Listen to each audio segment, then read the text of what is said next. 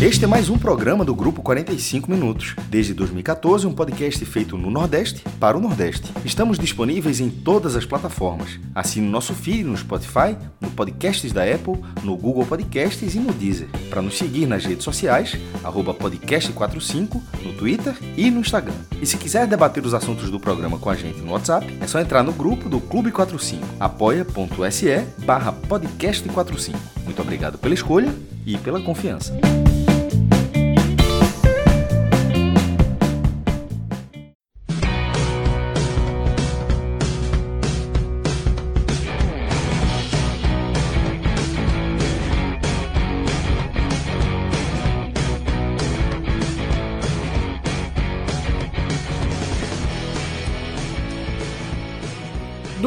4 de fevereiro de 2024. Eu sou Fred Figueroa, ao lado de Tiago Minhoca, Cássio Zirpoli, Arthur Silva. A gente abre agora, oficialmente, take para valer, o primeiro raio-x da Copa do Nordeste 2024, ano em que a competição completa 30 anos. A gente teve uma primeira rodada né, com quatro jogos no sábado, quatro jogos no domingo uma movimentação interessante, favoritos indo para campo, vencendo seus jogos, né, com relativa dificuldade, roteiros diferentes que a gente vai debater aqui essa noite. E tivemos também resultados importantes, né, de equipes do grupo A que atuaram fora de casa, né? O Ceará conseguiu superar todas as dificuldades que o Adalto traz, tá? O o Botafogo da Paraíba teve uma grande vitória né, contra, contra o Náutico nos aflitos. Foram resultados que a gente que a gente destaca nesse começo de Copa do Nordeste. A gente vai trazer daqui a pouquinho aqui todos esses resultados, todos os quadros, mas eu queria uma avaliação de cada um, né, de como viram essa primeira rodada, de como viram a volta da Copa do Nordeste. A gente já tinha feito aqui uma pré abertura, conversado um pouco, mas agora eu queria a visão aí de, do que jogos chamam mais atenção. Claro que a gente teve um clássico né, entre Bahia e Esporte, que levou quase 50 mil pessoas à Fonte Nova e que naturalmente esse jogo leva todos os holofotes. Foi um jogo com um roteiro bem interessante. Mas queria a avaliação de vocês, Minhoca, a tua avaliação do que deu para ver, do que você pode acompanhar aí, o filtro dessa primeira rodada da Copa do Nordeste. É, o, o, primeiro ponto, e eu acho que é o ponto que fica mais destacado, né, assim, dessa primeira rodada, é quando você sai de uma temporada, você joga uma, assim, a gente vê Série B, a gente vê a reta final da Série C, da Série D, a gente vê a Série A, a gente vê Libertadores, a gente vê as competições. Sem o VAR é uma coisa, né, é você voltar ao ao passado que deixa totalmente as coisas incertas. Todo jogo, todo jogo da primeira fase da Copa do Nordeste é uma grande incerteza. Não temos certeza de, quer dizer, às vezes até o replay mostra, né? Assim, os absurdos, como foi o caso do jogo lá do, do Castel, o jogo aqui no Castelão entre Fortaleza e América de Natal, o pênalti, né, marcado e tal. A gente teve pelo menos três lances que a gente vai falar desde daqui a pouco, sim, mas são pelo sim, menos três lances que beiram o indiscutível, né? O indiscutível, é. E aí é uma coisa que, tudo bem, talvez alguns estádios não tenham condições de ter, mas algo que se pensou, que alguns estaduais até fazem, né, nessa ideia, usando geralmente nas fases finais, e vai ter o VAR na Copa do Nordeste nas fases finais, é no mínimo ter um VAR light, sabe? Porque são lances óbvios, assim, óbvios, que é uma imagem de replay já esclarece a situação. Então, esse eu acho que é, foi o ponto que eu achei mais destacado nessa, nessa primeira rodada. É claro que teve resultados que daqui a pouco a gente vai debater e tudo mais, mas meio que voltar de novo para uma situação como essa, a gente já tinha visto nos estaduais. Mas a Copa do Nordeste é um produto muito valioso, sabe, para a região. E a gente perder, é, sabe assim, uma rodada de fase de grupos sem isso, Fortaleza foi beneficiado, ele podia ser o prejudicado. O América foi prejudicado, ele poderia ter sido o beneficiado. Outras equipes também estão sujeitas a passar por uma situação como essa, principalmente uma competição né, valiosa demais para a região, para a gente estar tá nesse escuro. Né? a, a, arbitragem, ela muitas vezes não tem como. A gente cada vez mais percebe isso, né? não tem como mais determinados lances a olho nu a gente ter certeza e para lances assim a gente vai ter que ter no mínimo, né? No mínimo ali um VAR na versão mais light para não ter situações como a gente acabou vendo nesse final de semana. Então foi para mim o destaque principal, sabe assim, de perceber o quanto isso pode atrapalhar uma primeira fase, sabe? De equipes bem ajustadas, talvez sem tantos orçamentos ficando fora, equipes com muito orçamento para um determinado jogo perdendo uma, um mando de campo, quem sabe, para umas quartas de final, e a gente tá, né? A gente vai ter essa primeira fase toda nesse cenário, né? Assim, espero, seria muito bom que, né, tivesse algum anúncio, ó, a partir da segunda rodada, mas isso já dá um, um desbalanço, né? Você imagina, por exemplo, falar isso para a América de Natal, ó, a partir de agora, na segunda rodada, vai ter o VAR. É, o América de Natal é o que fica como maior reclamação né, dos três lances. Foram três lances. Pelo menos assim, me desculpem se algum outro jogo que fugiu um pouquinho do radar tenha tido lance tão polêmico. O primeiro deles, eu acho que na ordem do, dos fatores, foi o possível pênalti para o Botafogo né, nos aflitos contra o Náutico. Né? É uma bola. Não sei se a gente vai conseguir a imagem aqui, se a gente tem autorização, mas acho que todo mundo assistiu. Não sei se daqui os quatro assistiram. O Botafogo já vencia por 1 a 0 É uma jogada que ela vem pela esquerda, né? E é dado um, um, um, o atacante do Botafogo dá um corte, o zagueiro do Náutico passa direto e com o braço, né? A bola toca no braço dele. Claro que você vai ter que ver aí exatamente onde a bola toca, se pegou na manga, se não pegou na manga, mas a sensação de pênalti é absoluta e total naquele momento. Você tem que, na verdade, ver e rever e procurar e ir muito atrás para tentar justificar que pode não ter sido pênalti. Claro que não foi o árbitro naquele momento viu a exatidão do lance. Então, aquela é a primeira jogada que fica como um, um lance necessário de VAR. A segunda, já introduzida por Minhoca, é o pênalti que leva o Fortaleza ao empate contra o América, né? O jogo estava 1 a 0 para o América e um pênalti em Marinho que desse, nesse caso aí nenhuma imagem consegue mostrar qualquer toque e muito menos qualquer toque suficiente para derrubar o jogador. E há um terceiro lance que é hoje na Fonte Nova, né? O Sport perdia por 1 a 0 para o Bahia, né? Arthur Kaique recebe uma bola para um contra-ataque, cara a cara com o goleiro, cara a cara com o goleiro, e é marcado o impedimento. Esse impedimento do que foi marcado contra o esporte. Eu não sei se Minhoca chegou a ver esse lance. Não, esse não Esse vi, impedimento não. ele acontece no campo do próprio esporte, ou seja, não existe impedimento antes da linha do meio de campo. É um erro, é um erro gravíssimo, né? Da arbitragem. E era, e era assim, era, não, não era que ele ia começar cara a cara, a linha não, do meio de campo ajuda a marcar, inclusive, né? Isso, e o lance assim continuou, o arco foi parou. Não é, não é que dali ele correria 40 metros para ficar cara a cara, não. Ele já tinha avançado para ficar cara a cara, já tinha. Aí, enfim, o lance foi cortado. Isso, né? Então, são esses três lances aí que são os mais questionáveis da primeira rodada. Arthur, chegou a assistir todos eles. Você é um cara que. Eu gosto dos seus comentários sobre arbitragem, viu? A gente não tem aqui é, central do apito, mas se tivesse, você comandaria a nossa central do apito. Tira de qualquer maneira, Fabinho. Eu tô vendo agora o lance do Náutico. Para ser sincero, eu não tinha visto esse jogo. Estamos até ouvindo aí, estamos até ouvindo você. Não, não é aqui não. É aqui não? Não é aí não? não. Mas eu é. consegui ouvir agora aqui o lance do Náutico, tá? Esse lance do Náutico é aquele lance que é, é muito complicado, porque assim, a recomendação da arbitragem é de que o braço de apoio ele não deve ser marcado, porque é aquele, o, o, o zagueiro do Náutico está num carrinho, né?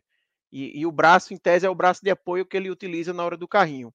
Porém, é, esse é um trecho, inclusive, que até salvo engano, existia na regra anterior, porque a regra anterior eu até acho que é uma regra melhor, porque ele detalhava basicamente assim todas as possibilidades. Então ele falava, por exemplo, ah, aquela questão, se a bola vem de um companheiro, isso não é pênalti. Se a bola toca em outra parte do corpo e depois toca no braço, não é pênalti. Antigamente a gente tinha na regra todas essas condições bem descritas. Atualmente, se você for ler a regra lá, só vai estar dito: se o movimento for natural, não é pênalti, se for antinatural, é pênalti. Eles, eles resumiram para isso. Mas, obviamente, em termos de interpretação, eu imagino que os árbitros eles seguem utilizando aquela série de critérios, só não está mais tão explícito e tão escrito, vamos dizer assim. Só que mesmo naquela época, quando se falava da questão do braço de apoio, eu me lembro muito bem que tinha uma consideração que era desde que ele não esteja estendido é, horizontalmente. Porque também não dá para o cara dizer que é o braço de apoio, ele abre o braço inteiro, deixa ele lá atrás para aumentar o espaço que ele poderia desviar a bola. Né? Então, essa questão do Náutico aqui, vendo o lance rapidamente, eu achei que é pênalti, porque é um braço de apoio, mas está muito estendido. Não é um braço que está só na vertical, sabe? Tipo, entre o corpo e o chão.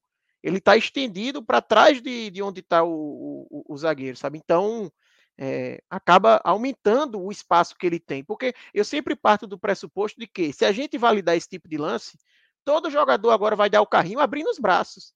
Porque ele ganha espaço que ele pode desviar Exatamente, Ele, tem, ele tem um ganho de espaço muito grande, né? Exatamente, eu acho que por isso que seria pênalti. É, então, deu até, aproveitando aqui que eu comecei logo de vez aqui, porque eu estava vendo o lance, mas dando aí boa noite para todo mundo, eu acho que nesse caso foi isso. Teve até um último lance, Fred, que eu não sei se ele chega a ser muito polêmico, mas ele com certeza é bizarro, não, que aconteceu é, nesse é. último jogo assim, agora. Não, é, não, ABC e Maranhão. Eu não vi, não vi, não vi. Não, é, esse é lance, bizarro. assim, é grotesco. É porque, assim, é. não é que. Não, na verdade, a arbitragem foi. Tem que dar mérito para a arbitragem de perceber a bizarrice que foi, foi, porque o Maranhão vencia o ABC fora de casa, de virada. Nos minutos finais, o goleiro faz uma defesa e o zagueiro do Maranhão vai cumprimentar o goleiro, e nessa de cumprimentar o goleiro, ele bota a mão na bola.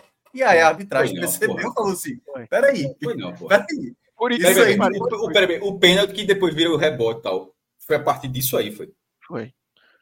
Foi assim, não, a, bola sobra na área, o goleiro pega, e aí ele se deita em cima da bola, assim, sabe? É aí vai o cara. Não, é. É. o lance que gera o pênalti. Isso. Não, então, eu sei, então. O lance que gera o é. pênalti, que eu tô dizendo, pô. Isso gerou pênalti, aí depois vai estar. Tá de brincadeira que foi isso é, aí. o, jogador vai lá comemorar com o goleiro. A galera vai, tipo, bater no goleiro ali e dizer, valeu, valeu, boa defesa. É. Aí ele nessa, ele dá uma tapa na bola. Que tá no... O goleiro isso. tá agarrando, mas ele bate com a mão. E aí só o apitinho assim, ó. Meu amigo.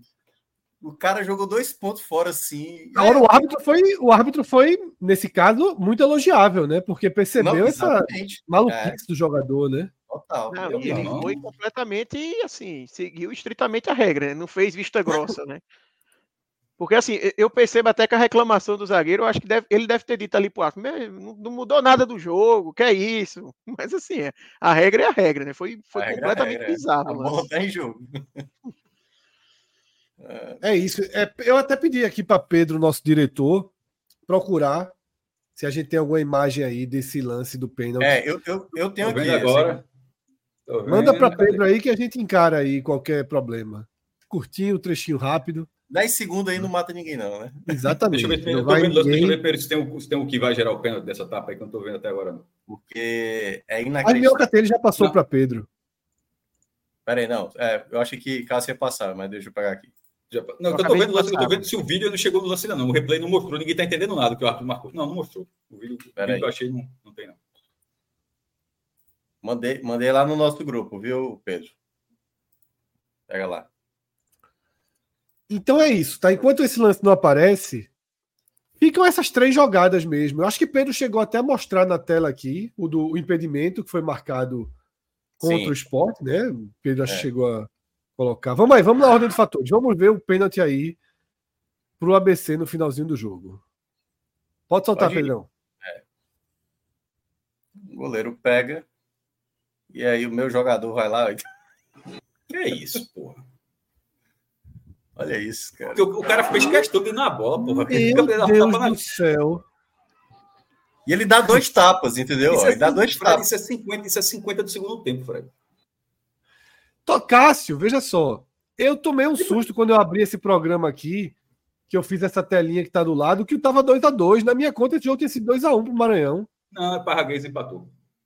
Que é isso, porra. A Meu segunda amigo... etapa foi para o árbitro não ter dúvida, né? Que a primeira pega um pouco a luva, a outra vai só na é, bola. Só na Detalhe, bola. pode dar o prêmio apito de ouro aí pro árbitro que se ligou nisso, viu? Total, foi muito esperto aí. E esse jogador, meu amigo, esse jogador, Eu tenho dois centavos de pena. O cara fez questão porque é tanta burrice bola, que passa do, do, do, do... Eu tenho dois centavos de pena. É, procurou a bola para dar um tapa. Isso, meu amigo. É. É claro, né? Nessa época de apostas, obviamente, vão insinuar e tudo mais. Não, mas pelo amor de Deus, o cara não ia não, deixar os 50 é, do... é. Não, eu sei, eu só tô dizendo assim, que obviamente vai ter gente. Aqui no chat já tá o pessoal falando, né? Mas. Não, mas é... falaram até no chat, falaram com ironia, né? É, é, bizarro, velho. É muito bizarro o cara fazer algo desse tipo aos 50 do segundo tempo, com a vitória na mão, pô. Eu queria. Eu, eu, se tiver aí a reação desse cidadão depois. Porque.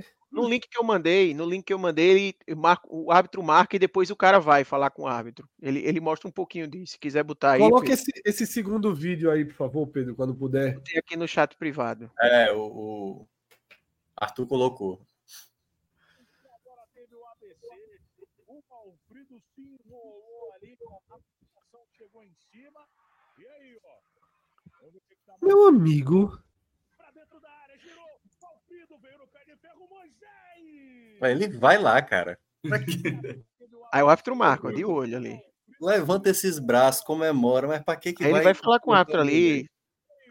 Eu queria, eu queria entender essa conversa dele com o árbitro ali. Eu tenho é. certeza que ele falou: não, pelo amor de Deus. Que é que isso lembra?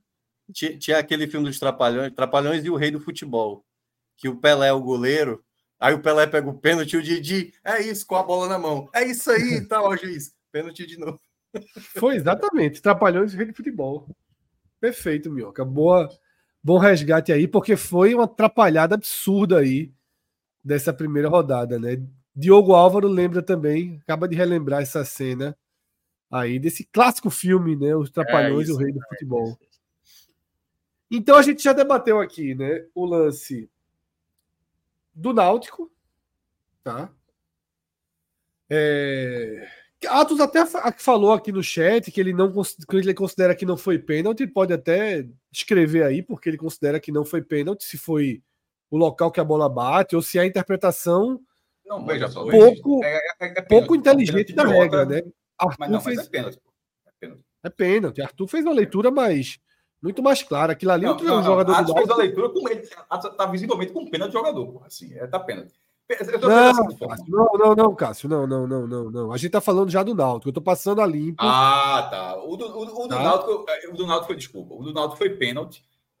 E no primeiro momento, quando a gente estava vendo lá na sala ontem, né, Fred? E eu achei no primeiro momento que não tinha batido, que tinha resvalado assim, mas aí quando vai, é por, na, na, imagem do jogo, mas quando vai para a imagem da, de trás do gol, mas não atrás do gol, onde estava o lance, lá do outro gol, fica muito claro que o braço está afastado e a bola, ela não, não tem essa divisão aqui, tronco e braço, não, ela realmente vai só no braço. Então, a outra câmera, acho que ela mostra bem, é, assim, sem muito questionamento, que, que foi pênalti. É. E é, e é, é o que foi dito aqui. Se, se, um braço aberto daquela forma, dentro da área, num lance pesado daquele ali, é muita vantagem para o zagueiro, pô. Se, se, se, ficar. Primeiro que ele já tem a vantagem do braço de apoio. Ele está apoiando que se for, se for o braço de apoio, é, mas é tudo bem, faz parte do corpo humano. Aí bater no braço de apoio não é, mas ali não estava apoio, não, o cara estava sentado. ele estava sentado e braço aberto, ele não estava se apoiando. Então aquilo ali é pênalti.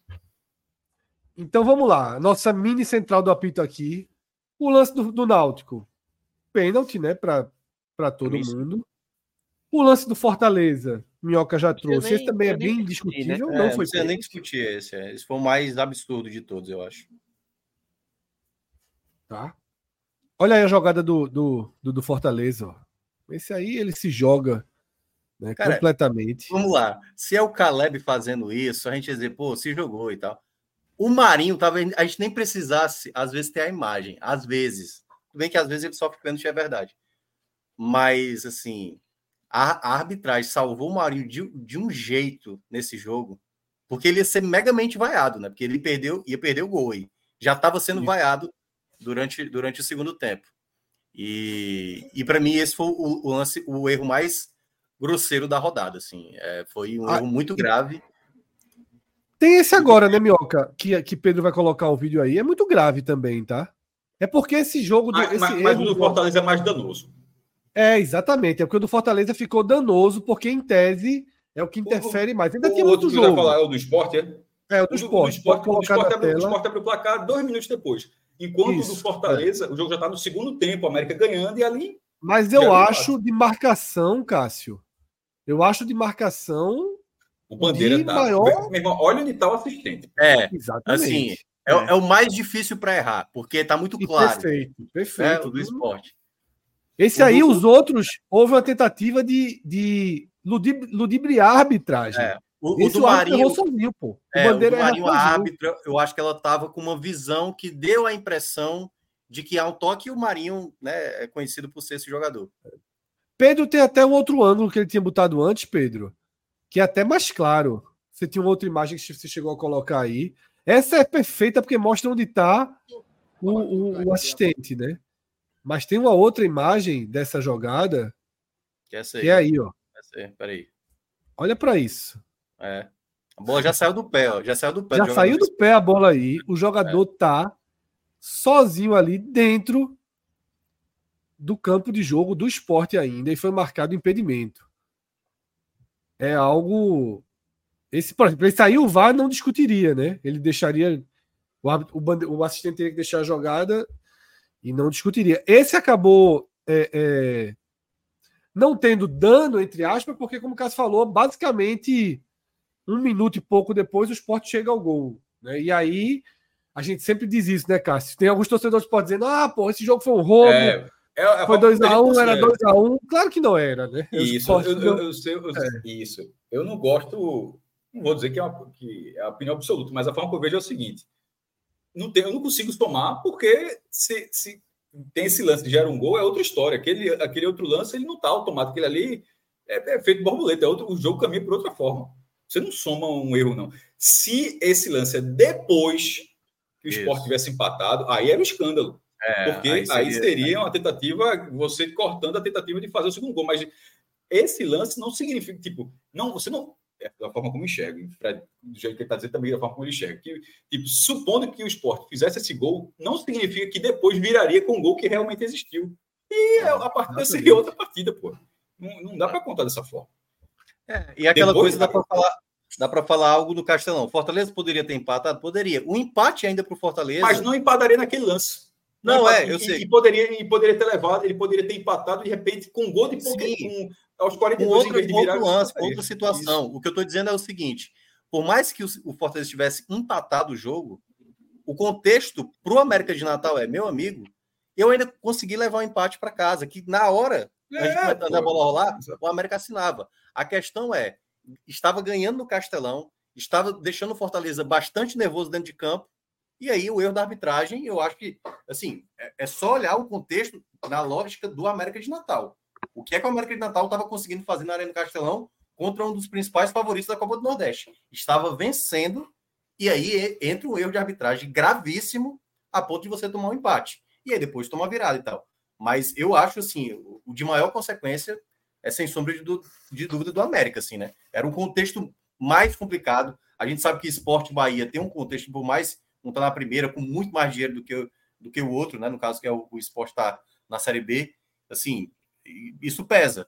Mas no caso do contexto do América, é, eu achei o mais gritante, assim, assim, em termos de. Não, é, os, na verdade é o seguinte: é, tem, tem o, o erro mais gritante, que para mim é esse. Quer dizer, o do Náutico eu achei muito gritante. Pô, Fred, Fred, Fred achei gritante. Você não, ficar, não precisa fazer um pódio, não. Eu acho do América gritante, porque ele é teatral. Ele, ele, ele, é, um, ele é um lance. É. Porra, se fosse do Campeonato Carioca, pô, teve Vasco e Flamengo hoje foi 0x0. E Marinho estava do Flamengo.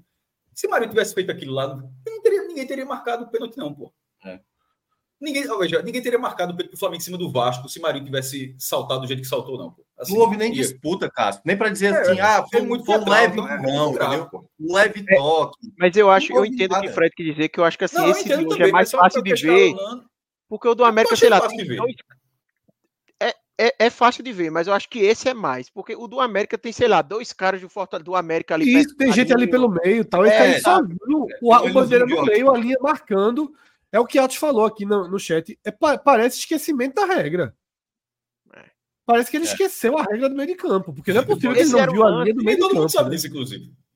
E esse era o lance que, assim, tendo o VAR, dos três, é o único que a gente teria, vamos supor assim, segurança de que seria marcado. Perfeito. Porque os outros perfeito. dependeriam de interpretação ainda. Por mais que a gente ache perfeito. indiscutível o lance de Marinho, mas não é um erro assim que por exemplo, teria que chamar o árbitro lá para ver o vídeo. No caso do impedimento aqui, o próprio VAR já diria, ó, segue a jogada, caso tivesse acontecido o gol, né? Claro. Só, só, o do Náutico eu acho menos grave, porque assim, o Botafogo já estava vencendo, então não teria um impacto assim no resultado.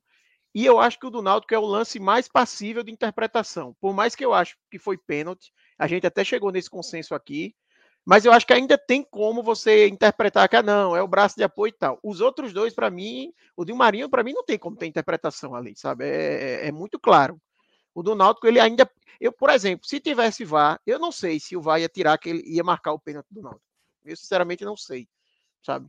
É, provavelmente eu acho que indicar a revisão, mas às vezes a gente não sabe. O árbitro é, mantém a decisão dele, enfim. A gente já viu várias vezes, né, lances assim não serem marcados. O de toque na mão são clássicos, assim, de ter certeza ou de não ter certeza. O Fred já falou aqui que não quer nem mais discutir às vezes é, não, pênalti de mão eu larguei. É porque esse me chamou a atenção e Cássio até falou, a gente estava ontem né, lá na, na sala, na redação do NE45, é, e quando acontece o pênalti, eu perguntei, não tem VAR não, Cássio? Eu tinha esquecido desse detalhe. Fiz a pesquisa rápida. Ainda aqui, fiquei um segundo, a gente ainda ficou alguns segundos esperando ver se apareceria um, um VAR, alguma coisa, mas de fato Serão mais 56 oh, partidas sem VAR, pô. Caramba. Não, é isso. Quanto, quanto, tu, quanto você acha? Quanto vocês acham que custa o VAR? Não é o VAR Lite, não. O VAR Série A. Quanto você acha que custa? Não, não sei, pode ser. Não, chuta um número. Quanto se é caro, pouco assim, faz nem ideia. 150 mil, vai. 30 mil. Um jogo. 30 mil. 25 mil reais. Nos 72 jogos, isso dá 1 milhão e 800 mil reais.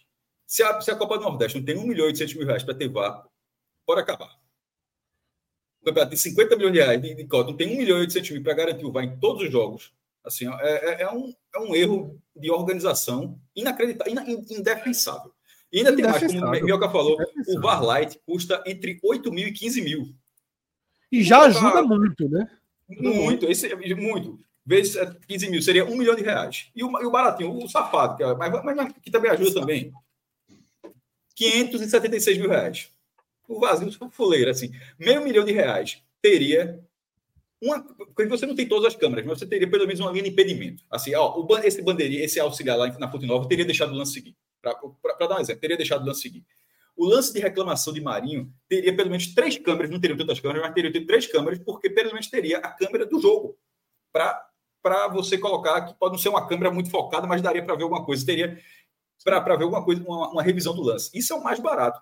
Mas o VAR da CBF, o VAR da Série A, da Série B, de 25 mil reais, é, uma reportagem até do UOL, inclusive, daria 1 milhão e 800 mil reais na, na, Copa do Nordeste. Então, a Copa do Nordeste, celebrando 30 anos, sendo um campeonato de 50 milhões, cerca de 50 milhões de receita, tendo patrocinadores pesados, tendo patrocinadores pesados, com o presidente da CBF, Daniel Rodrigues, querendo crescer, que está tá pagando mais esse ano, não tem um milhão, aí nessa escala, que é o futebol, 1 milhão e 800 mil reais para a gente aqui, estava mudado, largava, se aposentava.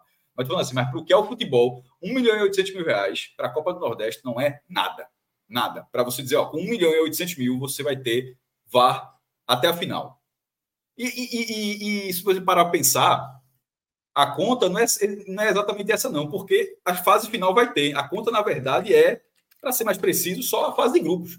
E esse valor seria de 1 milhão e 600 mil, porque a fase final é, efetivamente terá o VAR, ele, já, ele vai estar garantido. Então a Copa do Nordeste precisa, a Vera, 1 milhão e 600 mil reais precisaria para ter. É um absurdo não ter. E só um detalhe. Aí serão mais 56 jogos, né? Nessa Isso. vulnerabilidade Já foram aí. 8, faltam 56.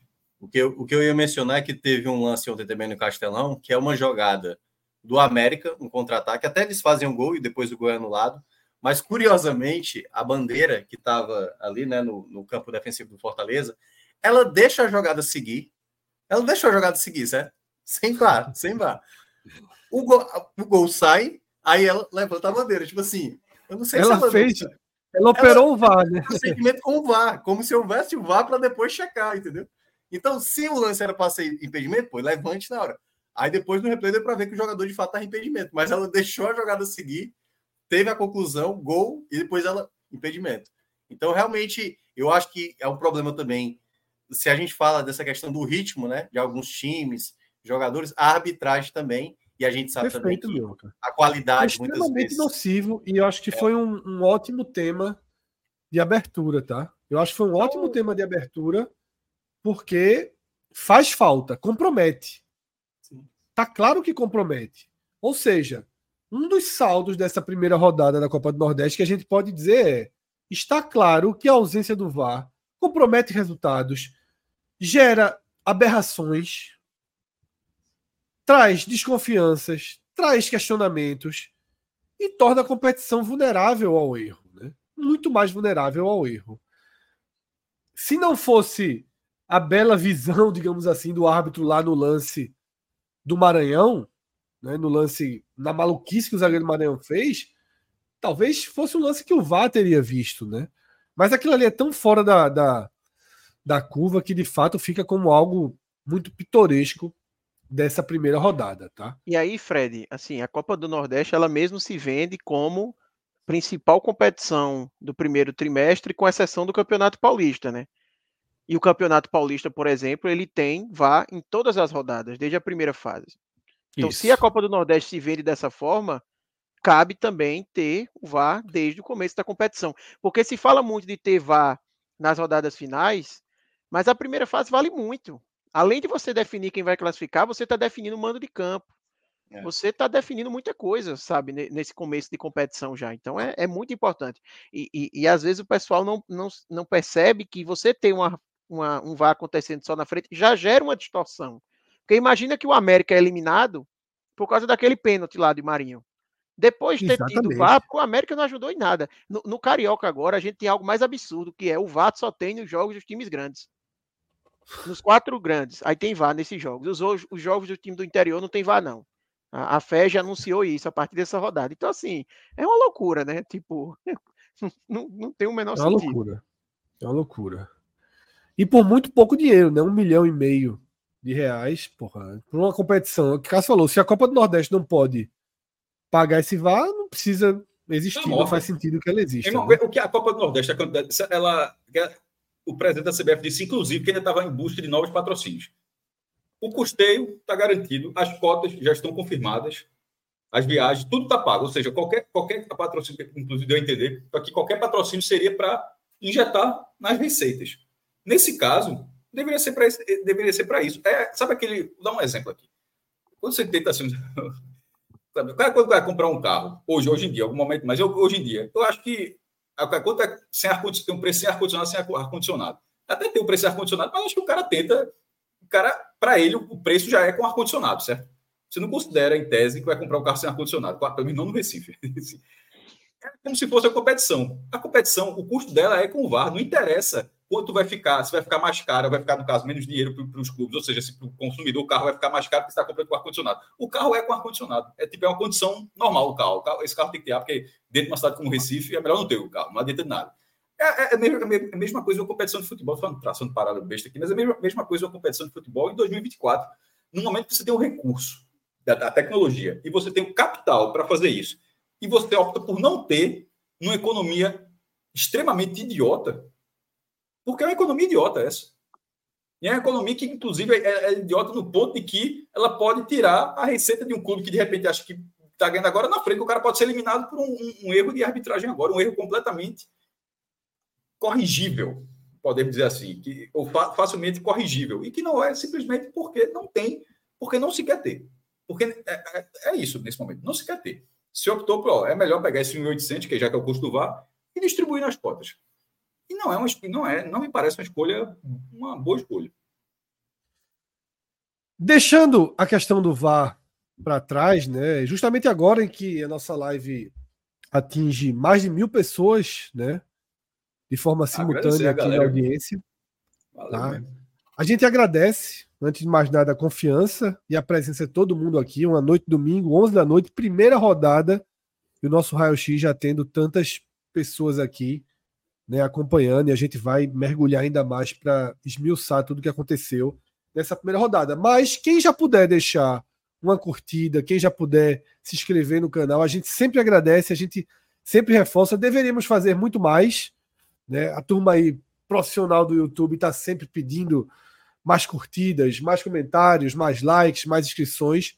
Mas de fato esses pedidos têm uma certa razão, tem toda a razão, porque o YouTube ele é um canal ele é um veículo, né? Ele é um, uma plataforma que, cujo algoritmo joga muita importância para essa questão da curtida, da inscrição no canal. E quanto mais pessoas curtem, quanto mais pessoas interagem, isso faz com que a gente consiga ter nossa programação aparecendo para novas pessoas e aí a gente vai trazendo mais gente, a gente vai ampliando os debates, tem novas pessoas chegando, tá? E a gente tem percebido esse movimento muito forte desde a reta final do ano passado. E a gente agradece muito quem puder deixar o like aí para que a gente possa ter essa live circulando cada vez mais, tá? É... E agora que a gente deixa de lado essa questão das arbitragens e do lance pitoresco, né, que definiu o empate do ABC, eu vou para aquele balanço clássico que a gente faz de grupo A contra grupo B. E eu tinha preparado para dizer que o grupo A saiu vencedor justamente porque eu troquei do futebol para Netflix antes do cara dar as duas tapas na bola dentro da, da, da defesa. Eu não tinha visto que, que tinha sido empate. Então a gente larga com 11 a 11, tá? 11 a 11 para mim prevalece o grupo A que jogou oito partidas fora de casa, né? A gente já tinha uma, uma expectativa que o grupo A somaria mais pontos que o B mesmo o B tendo os dois grandes clubes, os dois times mais fortes, os dois elencos com maior investimento, a competitividade, a quantidade de times capazes né, de, de, de levar um, padrão de competitividade para os jogos no grupo A é maior. E a gente viu isso nessa rodada. Né? Essa vitória do Botafogo sobre o, sobre o Náutico é emblemática. Dois times da Série C que se enfrentam, o Botafogo foi lá e venceu. Tá? A, do, a, do, a vitória do CRB sobre o Itabaiana, essa era esperada. Sim. Era esperada, essa mas não é. Era favorito. Mas Tem foi lá e foi lá é. e venceu. Perfeito. E a outra vitória, e a outra vitória do grupo A, meu amigo, a gente sabe mais do que ninguém o grau de dificuldade que é jogar no Adalto. O Ceará conseguiu jogar com muita dificuldade. Levou bola na trave, Richard Sim. precisou fazer grandes defesas. O pacote foi quase completo. Mas o Ceará conseguiu, né? teve um, um recorte no segundo tempo que o Ceará realmente foi melhor do que o Juazeirense, e nesse recorte chegou o gol, né? Então, são três vitórias do grupo A importantes, tá? Mais uma eu considerava um favoritismo claro, o do CRB contra o Itabaiana, e as outras duas muito importantes para o Botafogo e para o Ceará. Vamos começar com essa do Ceará, Minhoca, que calou o nosso temido Adalto, né? É... O perfil da Copa do Nordeste entrou na onda e acabou secando. Mas. É, é três pontos que ninguém conta, não, tá? É, três pontos não. que não estão na conta de ninguém, não. E esse contexto, Fred, ele até eu acho que se torna mais valioso ainda porque o Ceará decidiu na semana não levar os seus titulares. Então não viajou Ailon, não viajou, é, enfim, Mugni, não viajou Recalde, não viajou Lourenço. O time principal, até mesmo Fernando Miguel, ficou aqui na cidade e viajou basicamente o time reserva e garotos da base. Então, assim, o Ceará. Essa decisão é minhoca, inclusive. Então, eu, eu até cheguei a falar isso na semana na rádio, que eu, eu queria saber como o Mancini ia pensar. Eu acho que o Mancini, qualquer time que ele tivesse colocado na quinta-feira contra o Atlético Cearense, ele teria vencido. Ele foi lá e goleou, certo? Mas eu acho que, olhando mais na ideia de não perder nenhum atleta no Adalto, pela questão do gramado, né? principalmente talvez o time que ele considera base, embora vou até debater isso depois, acho que já tem jogadores desse time considerado reserva que já dá um indício de que vão ser titulares é, nos próximos jogos, se já, já no próximo jogo, quem sabe até no estadual. Então, assim, eu teria mesclado, eu já teria feito uma mesclagem no jogo da quinta e para o jogo de hoje. Mancini não preferiu dessa maneira, talvez olhando pela essa questão das condições do gramado do Adalto, imaginando que pudesse perder algum jogador. Mas o primeiro tempo foi de uma maneira, como você até citou, a Juazeirense já sabe como jogar nessa situação né, de gramado. Foi um jogo bem abaixo tecnicamente, porque também o gramado não permite ser tão vistoso assim. Mas eu acho que o Ceará conseguiu ler do primeiro para o segundo tempo como ganhar da Juazeirense. Então começou o que? Cavar falta, né? Tipo assim, escanteios. E aí a bola parada, quando você tem um jogador como o Castilho, né? O gol sai exatamente dessa maneira. E defensivamente o Ceará foi muito bem no segundo tempo. A Juazeirense até chegar a brincar na rádio, né? Eu suspeito que se, se o primeiro gol é da Juazeirense, essa iluminação cairia. Porque caiu, né? No jogo contra o Itabuna, no meio de ah, semana. Ah, pré-temporada, teve pré-temporada. Mas, enfim, né? Brincadeiras à parte, eu acho que o grande resultado para o Ceará, pelo contexto que tinha, né? De jogar fora de casa, sem ser o elenco principal, e algumas coisas que o Mancini precisava observar de atletas, acho até visando mais para frente. Então, desses resultados iniciais, claro que tem, né, com a vitória do Botafogo, como você falou, contra o Náutico, uma vitória bem importante para o Botafogo. Essa vitória do Ceará, dado que preservou boa parte do elenco e que, lembrando, o Ceará, dos sete jogos que ainda restam, só vai ter mais dois jogos fora de casa, contra o 13 e contra o Náutico, né, jogando fora de casa.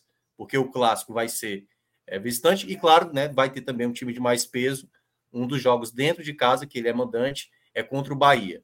Mas para quem já estava assinando empate para esse duelo, eu considero um resultado bem valioso para o Ceará nesse, nessa abertura. E o que, dá, o que já pode dar o um indício, ainda é muito cedo, obviamente, que o Ceará realmente vai brigar por essa primeira colocação do grupo. Pela primeira ou, no mínimo, pela segunda, né? É, isso. Mas eu acho que essa briga vai ser muito intensa, né? Entre Ceará, Esporte e Vitória. Né? Mas esse resultado, ele de fato. São, é o que eu falei, não são três pontos que estavam na conta, não. São três pontos que serão importantes nessa conta que Minhoca já traz. Porque a Copa do Nordeste, a gente tem que entender. Eu acho que hoje em dia quase todo mundo, já que acompanha, já, já consegue assimilar o regulamento, suas nuances tá? suas armadilhas. Quando você fala em, em times que buscam uma final, eu não vou dizer o título, porque o título. Vamos sinalizar uma final de Copa do Nordeste. Cada ponto é muito valioso. Porque esses pontos decidem, mais do que a classificação, o mando de campo. Durante muitos anos eu via uma certa uma certa incompreensão de parte da torcida quando a gente fazia questão não vá com o time misto, o jogo vale muito, cara, não, já está classificado, é claro que vai classificar. E aí você pega a sua quarta de final contra o CRB em Alagoas, é completamente diferente de pegar o CRB em Fortaleza.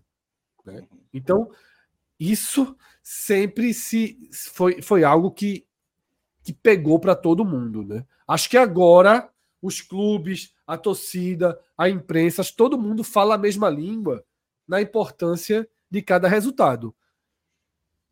E eu não sei que times do grupo A farão os três pontos do Adalto. Tá? Claro que o Ceará já começar ferindo, se até o, pode tirar. Se o Sérgio Aderense mantiver a pegada e não fizer o que o Atlético de Alagoas fez quando. Isso, é, isso quer dizer, agora já quando, feriu, né? Quando Na hora que o Ceará já feriu, pode mexer deu uma largada ali e passou a ser uma presa fácil na Copa do Nordeste, enquanto continuava focando no Campeonato Baiano, Fred. Era. Eu ia até dizer isso, Cássio, que pro outro lado da moeda, esse resultado foi gigantesco, porque se o Juazeirense ganha esse jogo, a gente já ia começar a falar em Juazeirense 12 pontos. E 12 pontos para Náutico, 12 pontos para ABC, é muito ponto, meu amigo. É muito ponto. Não sei se chega ou não, tá? Mas agora a Juazeirense, o teto agora é 9, né? Na derrota do Ceará, o teto cai para 9. Como é que vocês avaliam? Né? É, Ceará larga realmente esse resultado do grau de dificuldade, que para mim o grau de dificuldade desse jogo é o terceiro maior, tá? Você, quem é do grupo A, o grau de dificuldade 1 é o é ter Fortaleza e Bahia, 1 e 2 pela frente. E aí você vai ficar entre Náutico nos aflitos e Juazeirense no Adalto. Eu acho que são jogos de grau de dificuldade aí similar. Hoje acho mais difícil o Juazeirense. Não pelo time. Isso. Não escutei, Cássio. É, disse que mais pelo estádio, não. Mais pelo, pelo estádio. Não, mais pelo, mais pelo estádio. Pô, se não fosse o estádio, seria o ABC. Seria não, mas poderia ser um bom time também. Assim, não, é só, não, não é óbvio, não. É, pode ser talvez algo nesse ano, mas assim, poderia ser um time bom no estádio difícil, mas eu acho que é basicamente pelo, pelo estádio. O Azeirense está com uma campanha regular do Campeonato Baiano, quinto lugar. Já, já foram cinco rodadas do Campeonato Estadual da Bahia, tá, a sexta já começou. E a Juazeirense está ali brigando para entrar no G4. Duas vitórias, dois empates e uma derrota. É, enfim, no, no, do, do, interior, na frente tem o Barcelona de Ilhéus, tem o Jequié.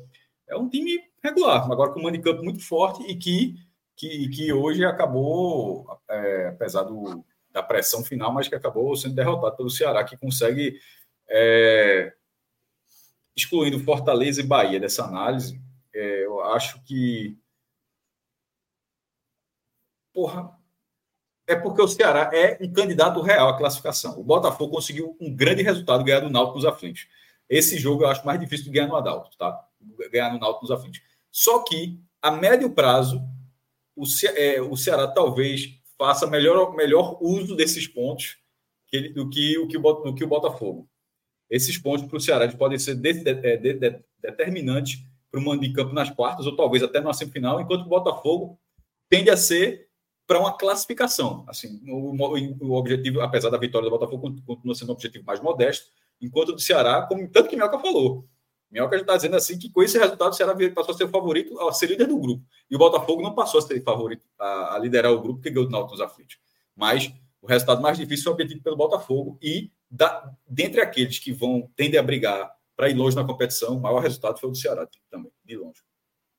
Arthur, tua acho... visão aí dessas, desses dois resultados? É, falando primeiro da parte do Ceará, eu acho que é um resultado muito importante, como vocês falaram, e principalmente você analisando, por exemplo, o Ceará versus o Vitória, que é um dos grandes concorrentes também a ficar nessas duas primeiras colocações. Talvez os maiores favoritos sejam Ceará, Esporte, Vitória e o CRB também, né, que está largando bem a competição. Sim. Mas o Vitória, por exemplo, ele jogou em Teresina contra o Altos e não conseguiu vencer. Enquanto o Ceará teve um duelo é, semelhante, vamos dizer assim, uma, também uma equipe de Série D, até com um mando de campo mais forte do que o Altos, e foi lá e conseguiu os três pontos. Então, se a gente faz essa comparação do Ceará com um rival dele nessa disputa, ele larga na frente. O esporte eu não coloco muito nisso, porque o esporte pegou um jogo de um nível de dificuldade muito maior. É, é, é outra questão, assim. É, qualquer uma dessas equipes, se for pegar o Bahia na Fonte Nova, será um jogo muito complicado e que ninguém vai estar colocando na conta os três pontos de forma alguma. Então é outra é, comparação mas em termos de vitória já é uma largada acima do Ceará. E o resultado do Botafogo, eu acho que ele é mais. Eu acho que ele surpreende um pouco mais né, do que o do Ceará. Eu, eu acho que o do Ceará tem também um componente de que ele foi com time misto, então até passou um pouco a sensação como se o Ceará tivesse aceitado que não ia ganhar essa partida. Passou até um pouco disso. Não sei se foi por causa disso que pouparam exatamente, mas passou um pouco esse essa mensagem, né? E, e no caso do, do Botafogo e Náutico, são equipes da mesma divisão, mas o Botafogo não vinha tendo um começo de temporada também muito bom, né? A gente Nos outros dois um... jogos da Copa do Nordeste, empatou. Isso, exatamente. Quando ele, para classificar, ele classificou os dois nos pênaltis, né, Arthur? Exatamente. A gente teve um programa até no meio da semana com o Fábio Hermano estava apresentando, né? E aí no final a gente comentou rapidamente ali sobre expectativa para o jogo e ele falou que o Botafogo, por exemplo, nessa semana é, ele pegou o Campinense, não jogou bem em Campinha Grande, foi um jogo de 0 a 0 meio modorrento e tudo mais. Então, é, por mais que não tivesse utilizado o time principal, mas enfim, é, surpreendeu. E eu acho que é um resultado que esse resultado aí mostra, e não só ele, eu acho que todos os resultados eles mostraram que o, realmente o grupo A ele é o grupo é, mais forte, né, que a gente já uhum. tinha visto antes, porque a gente tem, por exemplo, esse Botafogo que venceu, a gente tem um Maranhão que não fosse aquele aquele lance ali bizarro, teria vencido o ABC, por exemplo. A gente tem um América de Natal que fez um jogo muito duro com Fortaleza, né, que chamou a atenção mesmo sem vencer. Então, posiciona muito bem o Botafogo para ele ter a condição de brigar por uma das quatro vagas, que continua sendo Isso. muito difícil. Espe eu, esperando que um dos times da Série B vacile. Na verdade, o Vitória é Série A, né? Mas o Vitória e os outros três times da Série B, esperando que um deles tenha uma campanha abaixo do esperado, né? Exatamente. Eu acredito assim que a expectativa da torcida do Botafogo antes desse jogo era muito assim de azarão no campeonato. Com essa vitória o Botafogo se posiciona. Não, eu tô na briga.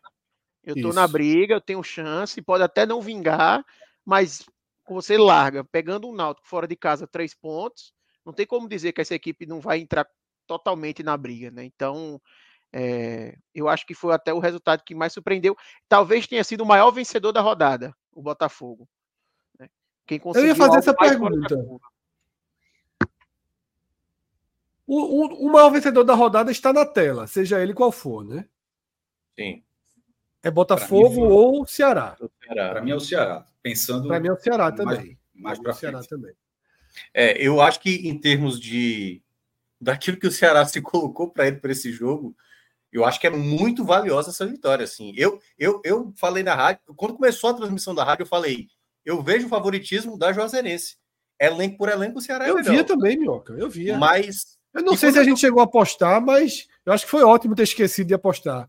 É, mas, mas, quando eu vi o primeiro tempo, eu falei: olha, eu não sei se o Ceará vai conseguir de fato a vitória. Assim, o empate está de bom tamanho.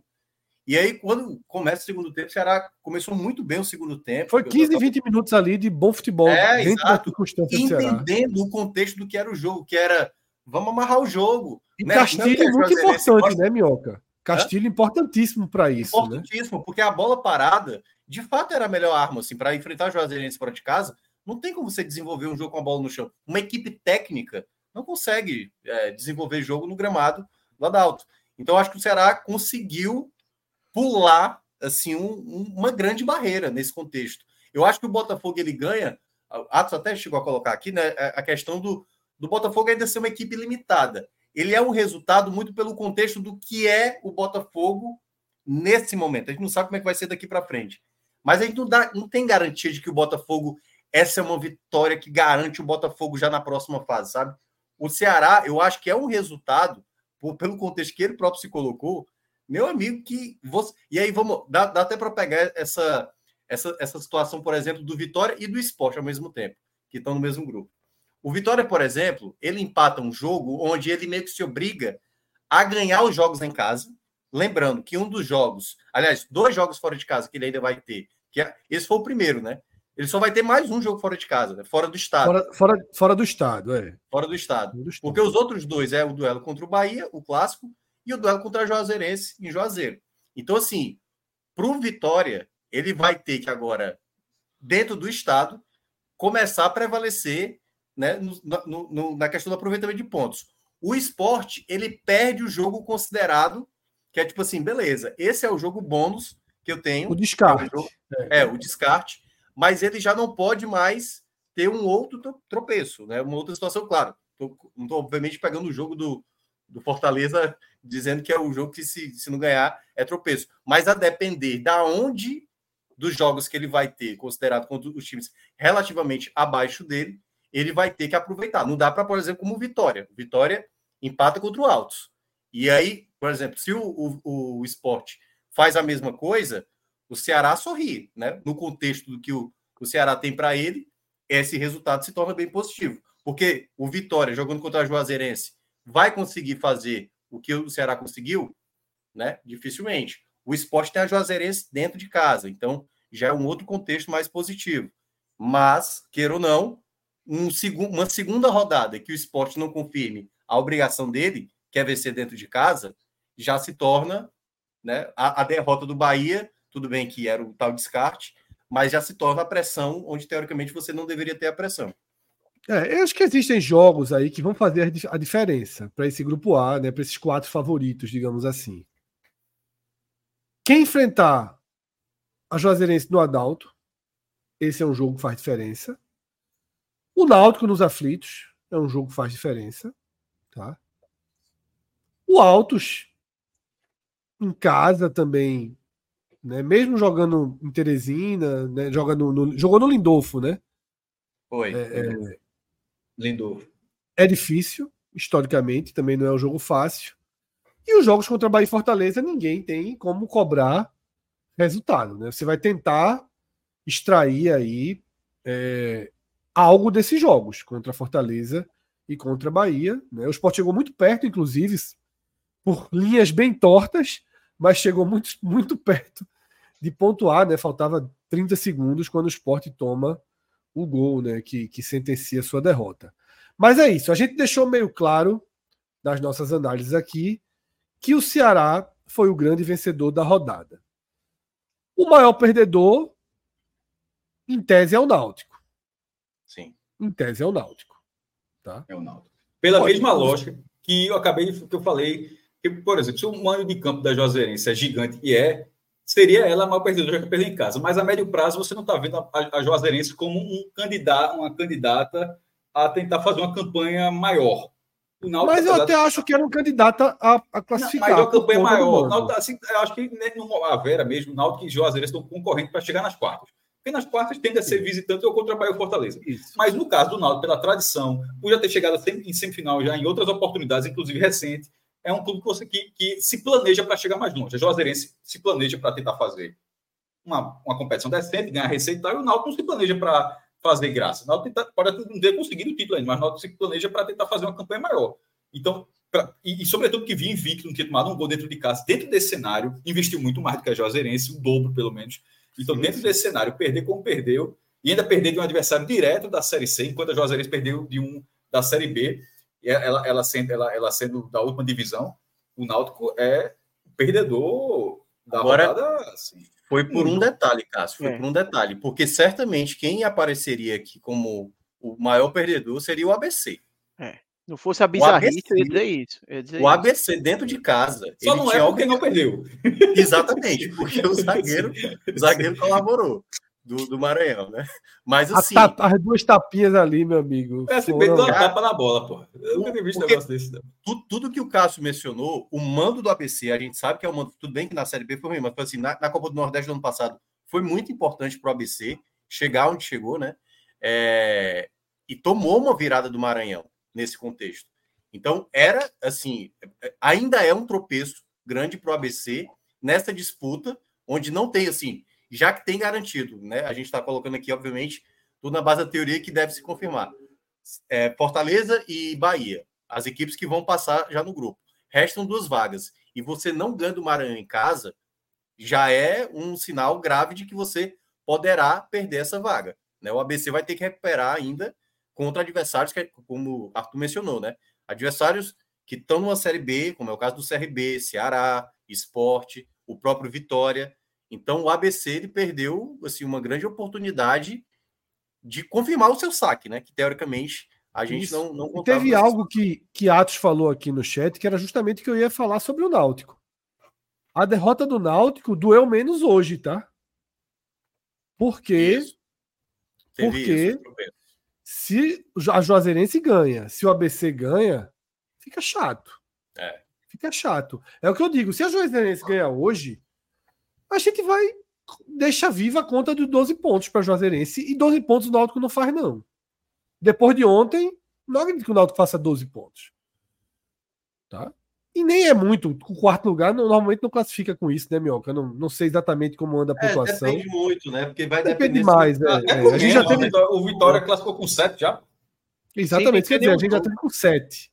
É porque ele um jogo só empatando. E, é, perdeu um, empatou o resto. Perdeu um jogo, empatou o resto. Vamos lá, eu concordo com o que o Arthur mencionou alguns minutos atrás. Eu vejo o grupo A um grupo mais forte na soma geral, né? Mais homogêneo. Isso. Isso, isso pode, podemos ter uma tendência de que o grupo A, talvez com exceção de Bahia e Fortaleza, não consiga tantos pontos em cima do grupo A. O grupo B não consiga tantos pontos em cima do grupo A. O que pode gerar esse grupo B, o terceiro e o quarto colocado, com uma pontuação mais baixa, entendeu? Então pode ser que com nove pontos, dez pontos, lembrando, né? Já tivemos o caso do Vitória em 2019, com passando com sete pontos sem ganhar um jogo sequer. Então, Eu acho que pode... nove pontos no grupo B vai ser caminho para classificação. Pode ser, é, pode ser. Agora deixa eu fazer uma pergunta para vocês, porque assim, Náutico, ABC e Juazeirense foram perdedores dessa rodada. O ABC escapou com aquela bizonhice ali no final, beleza. Só que os três concorrentes vacilaram. Então acabou diminuindo o impacto para eles. Exatamente. O que, é que vocês acham do Vitória? Que o Vitória empatou com Altos lá e CRB e Ceará fizeram a parte dele. Eu ia até fazer essa mesma Vitória... pergunta. Eu ia fazer essa mesma pergunta dividindo por, por, por grupos. Porque ah, todas as grandes falhas, como, como Arthur sublinhou, são do grupo B, dos mandantes. No grupo A, talvez o pior resultado seja o do Vitória. O esporte foi no limite contra o Bahia. Poderia até ter sido. Nacionalmente, o pior do Vitória. Em termos, de, é. em termos anímicos, o pior do esporte. Tu acha? Não acho, não. Porra, pelo amor de Deus. Ah, pelo, pelo, pelo roteiro? Claro, Fred. Perdeu um gol. É, mas ao mesmo tempo, o roteiro, o roteiro termo, do gol faltando 30. Dois, termos anímicos, pô, assim. Pô, tu vai dizer que animicamente 0x0 com altos, o, é, é, o cara sai animicamente pior do que tomar um gol aos 51 do segundo tempo no estádio que você está segurando aos 47. Assim, porra, claro que eu falei anímico, Não, ok. falei pra vida. Ok. Não, o roteiro, se você considerar o roteiro, ordem dos fatores, o do esporte, o esporte perdeu o ponto. Mas também, se você considerar o jogo, eu falei em termos anímicos, pô. Ainda falei racionalmente é, é o do Vitória. Aí eu, só, eu, só, eu fui bem preciso no que eu disse. Eu disse, ó, é, o Vitória é o pior, mas em termos anímicos, de sentir o jogo, tipo, quem é que terminou mais chateado? Eu acho que o Sport terminou mais chateado. Vitória. É, eu, eu, eu acho que tem, que tem um contexto do Vitória que é o seguinte: se o Ceará não ganha da Juazeirense, eu acho que o Vitória, digamos que meio que aceitável esse empate aí. Assim, jogar no Piauí contra o Altos é, é, um, é aquela é um história do. De banana. O Alto é está na Copa do Nordeste né? por causa do Lindolfo, por todos os resultados do Alto foram lá. Isso. O, a, a, casca de banana do, do Altos é, é quase aquela casca de banana que eu citava do ano passado do Cuiabá. Você sabe que é casca de banana e você cai na casca de banana. Então, assim, vencer lá não é tão simples assim. Eu acho que, se eu não me engano, nenhuma equipe pernambucana acho que venceu o Altos lá, se eu não me engano.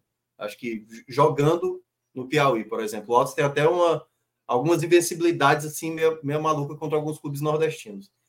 Mas o fato de ter a vitória do Ceará, isso pesa contra o Vitória num contexto mais à frente, né? Tudo bem. E aí, obviamente, o torcedor do, do Vitória não vai admitir. Foi bom o gol do, do Bahia. Se o esporte consegue esse empate. Foi ótimo o gol do Bahia. Ruim, é. Muito ruim para o Vitória esse empate com o Alves. Não foi bom, certo? Não foi bom mas teria sido péssimo se o esporte consegue esse empate contra o Bahia. A vitória do CRB também. Eu acho que pressiona também o Vitória. Que por mais que. É, mas a vitória do CRB, essa, esse jogo vai ser aquele que quem não vencer lá, é, é. aí complicou. Eu é. acho que o esporte joga lá. Botafogo, os outros dois jogam em casa. Lá. O Vitória joga lá, mas acho que Ceará e, e, e é. Vitória jogam em casa. Né? Ó, o, o, é o qual é o time? Itabaiana. O Ceará joga Itabaiana. em casa e o Vitória também. O Vitória não viaja? É, é, Botafogo da Paraíba, Maranhão e o Esporte. E a, a terceira rodada do esporte, isso. isso, isso. Seja, então tem uma pressão para o esporte e aí até para o Botafogo, né? Para o Botafogo pensar em classificação, é. tem que vencer o Itabaiana também, né? Eu concordo. Mas eu, eu não sei, por exemplo, se o jogo contra o Botafogo já voltaria para a cidade, né? Porque o, jo o jogo foi em Aracaju, o jogo do esporte também é Aracaju. As duas primeiras partidas do Itabaiana estão sendo em Aracaju, o que tira ainda mais a força do time, né? É, sim. Eu, eu, eu, concordo que é conta de luz, mas é aquela, é conta de luz, mas. O... Fora de casa, né? A RB foi né? lá e pagou a conta de luz. Poderia é. muito bem se enrolar começando ali o campeonato. Poderia, poderia. Os gols só no segundo tempo, por exemplo. Então, eu acho que a confirmação do resultado... Não, É, isso. A, a, a, confirmação do resultado ela acaba pressionando o Vitória. Querendo ou não, o Vitória vê ali seus três principais concorrentes, dois conseguindo o resultado fora de casa. O esporte não conseguiu, mas foi o que pegou o adversário mais complicado, né? Disparado, assim, em comparação ao que os quatro enfrentou. Então, os seus quatro enfrentaram. Então, é, para mim é, é, é, bem claro que o Vitória foi o maior perdedor do grupo A aí nessa primeira rodada. É, eu também fico com Vitória, tá?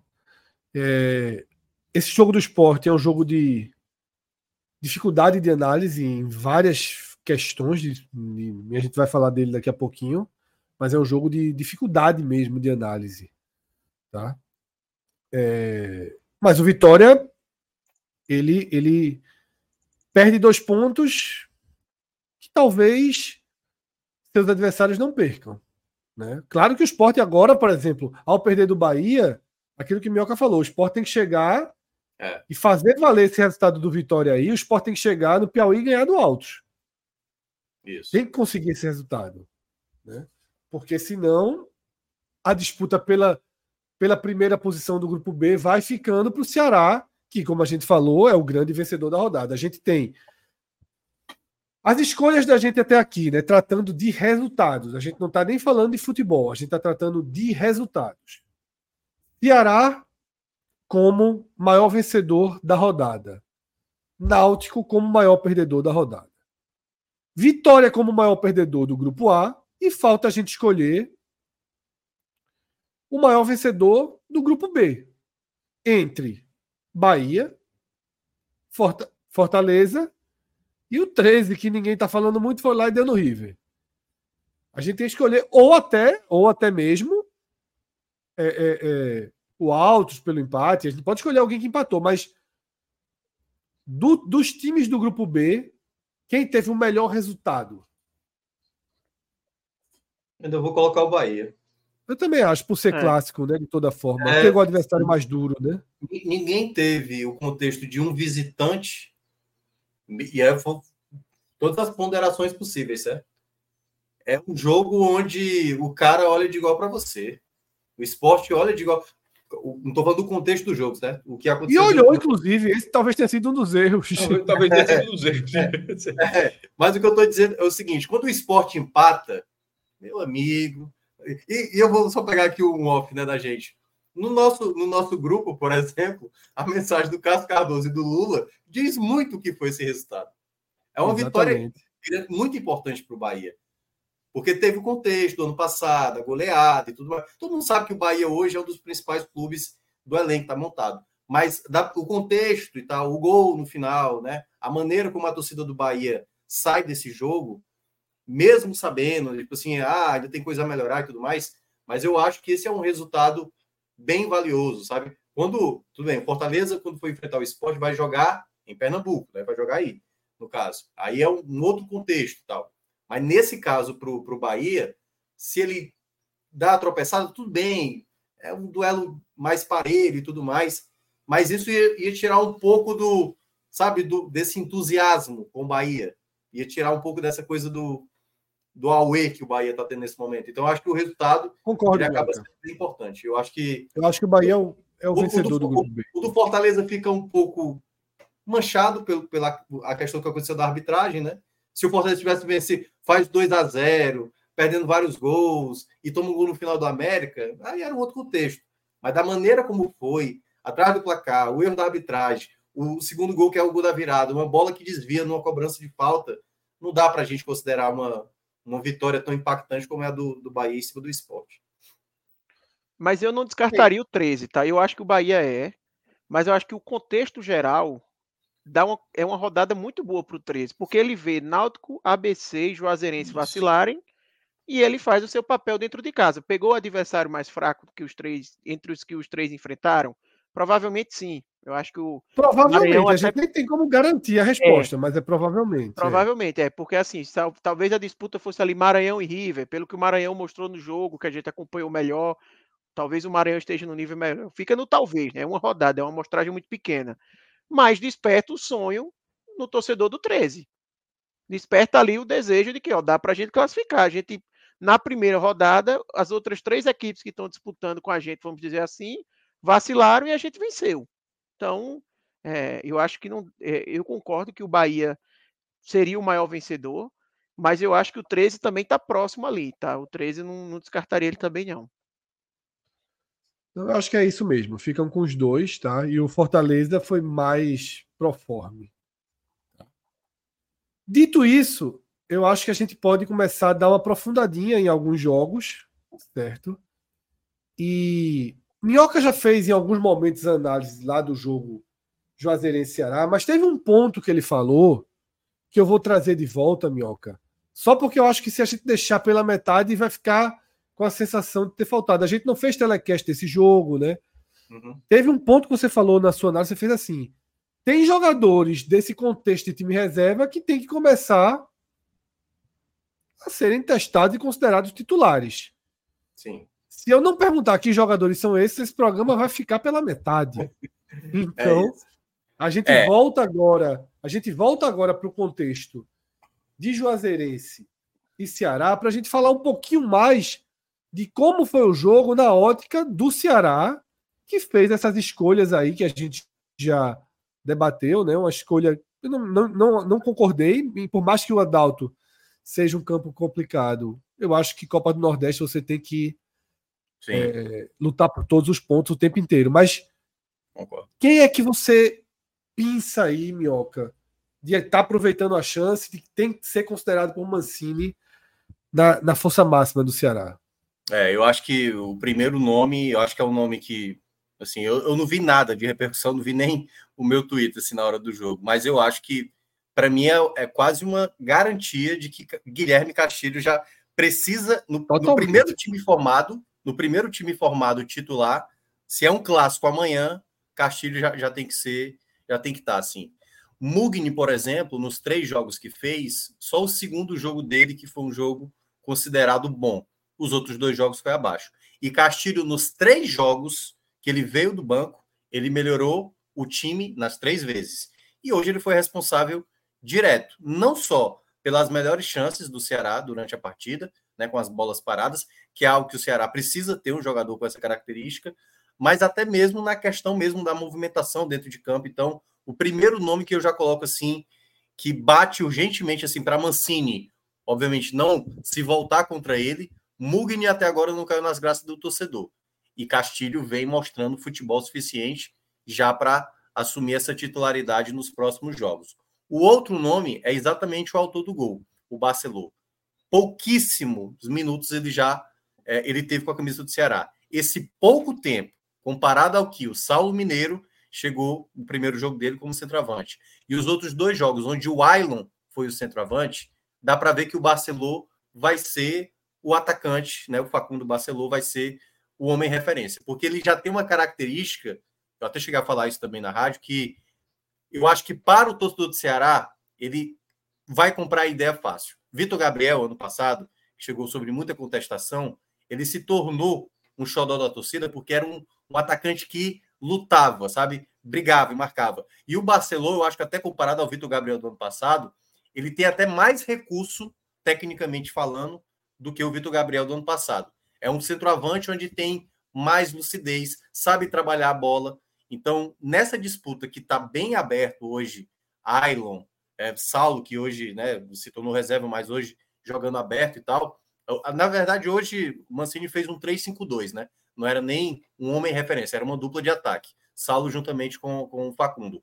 E nesse, eu acho que nesse jogo, com o gol que ele fez, me parece que vai ser um jogador também no curto prazo. Não tão, acho que, ime, tão imediato como grita né, a questão do, do Castilho, mas eu acho que o Facundo Barcelona tem tudo para garantir também essa titularidade nos próximos jogos. E aí eu acho que Ailon nesse aspecto, ele pode até voltar para o lado esquerdo, mas nesse contexto, não tira a vaga do Puga, que é o principal jogador nesse começo de temporada. Então, são esses dois nomes. Há um terceiro nome, porque aí, Fred, eu lembro que a gente até debateu isso, né? A questão do Bruninho chegando no Ceará. Recalde é um jogador muito técnico, mas dá para ver claramente que fisicamente, fisicamente ele não está nas melhores condições. Bruninho, das vezes que ele entrou em campo, é uma, uma dinâmica bem melhor do que a de Recalde.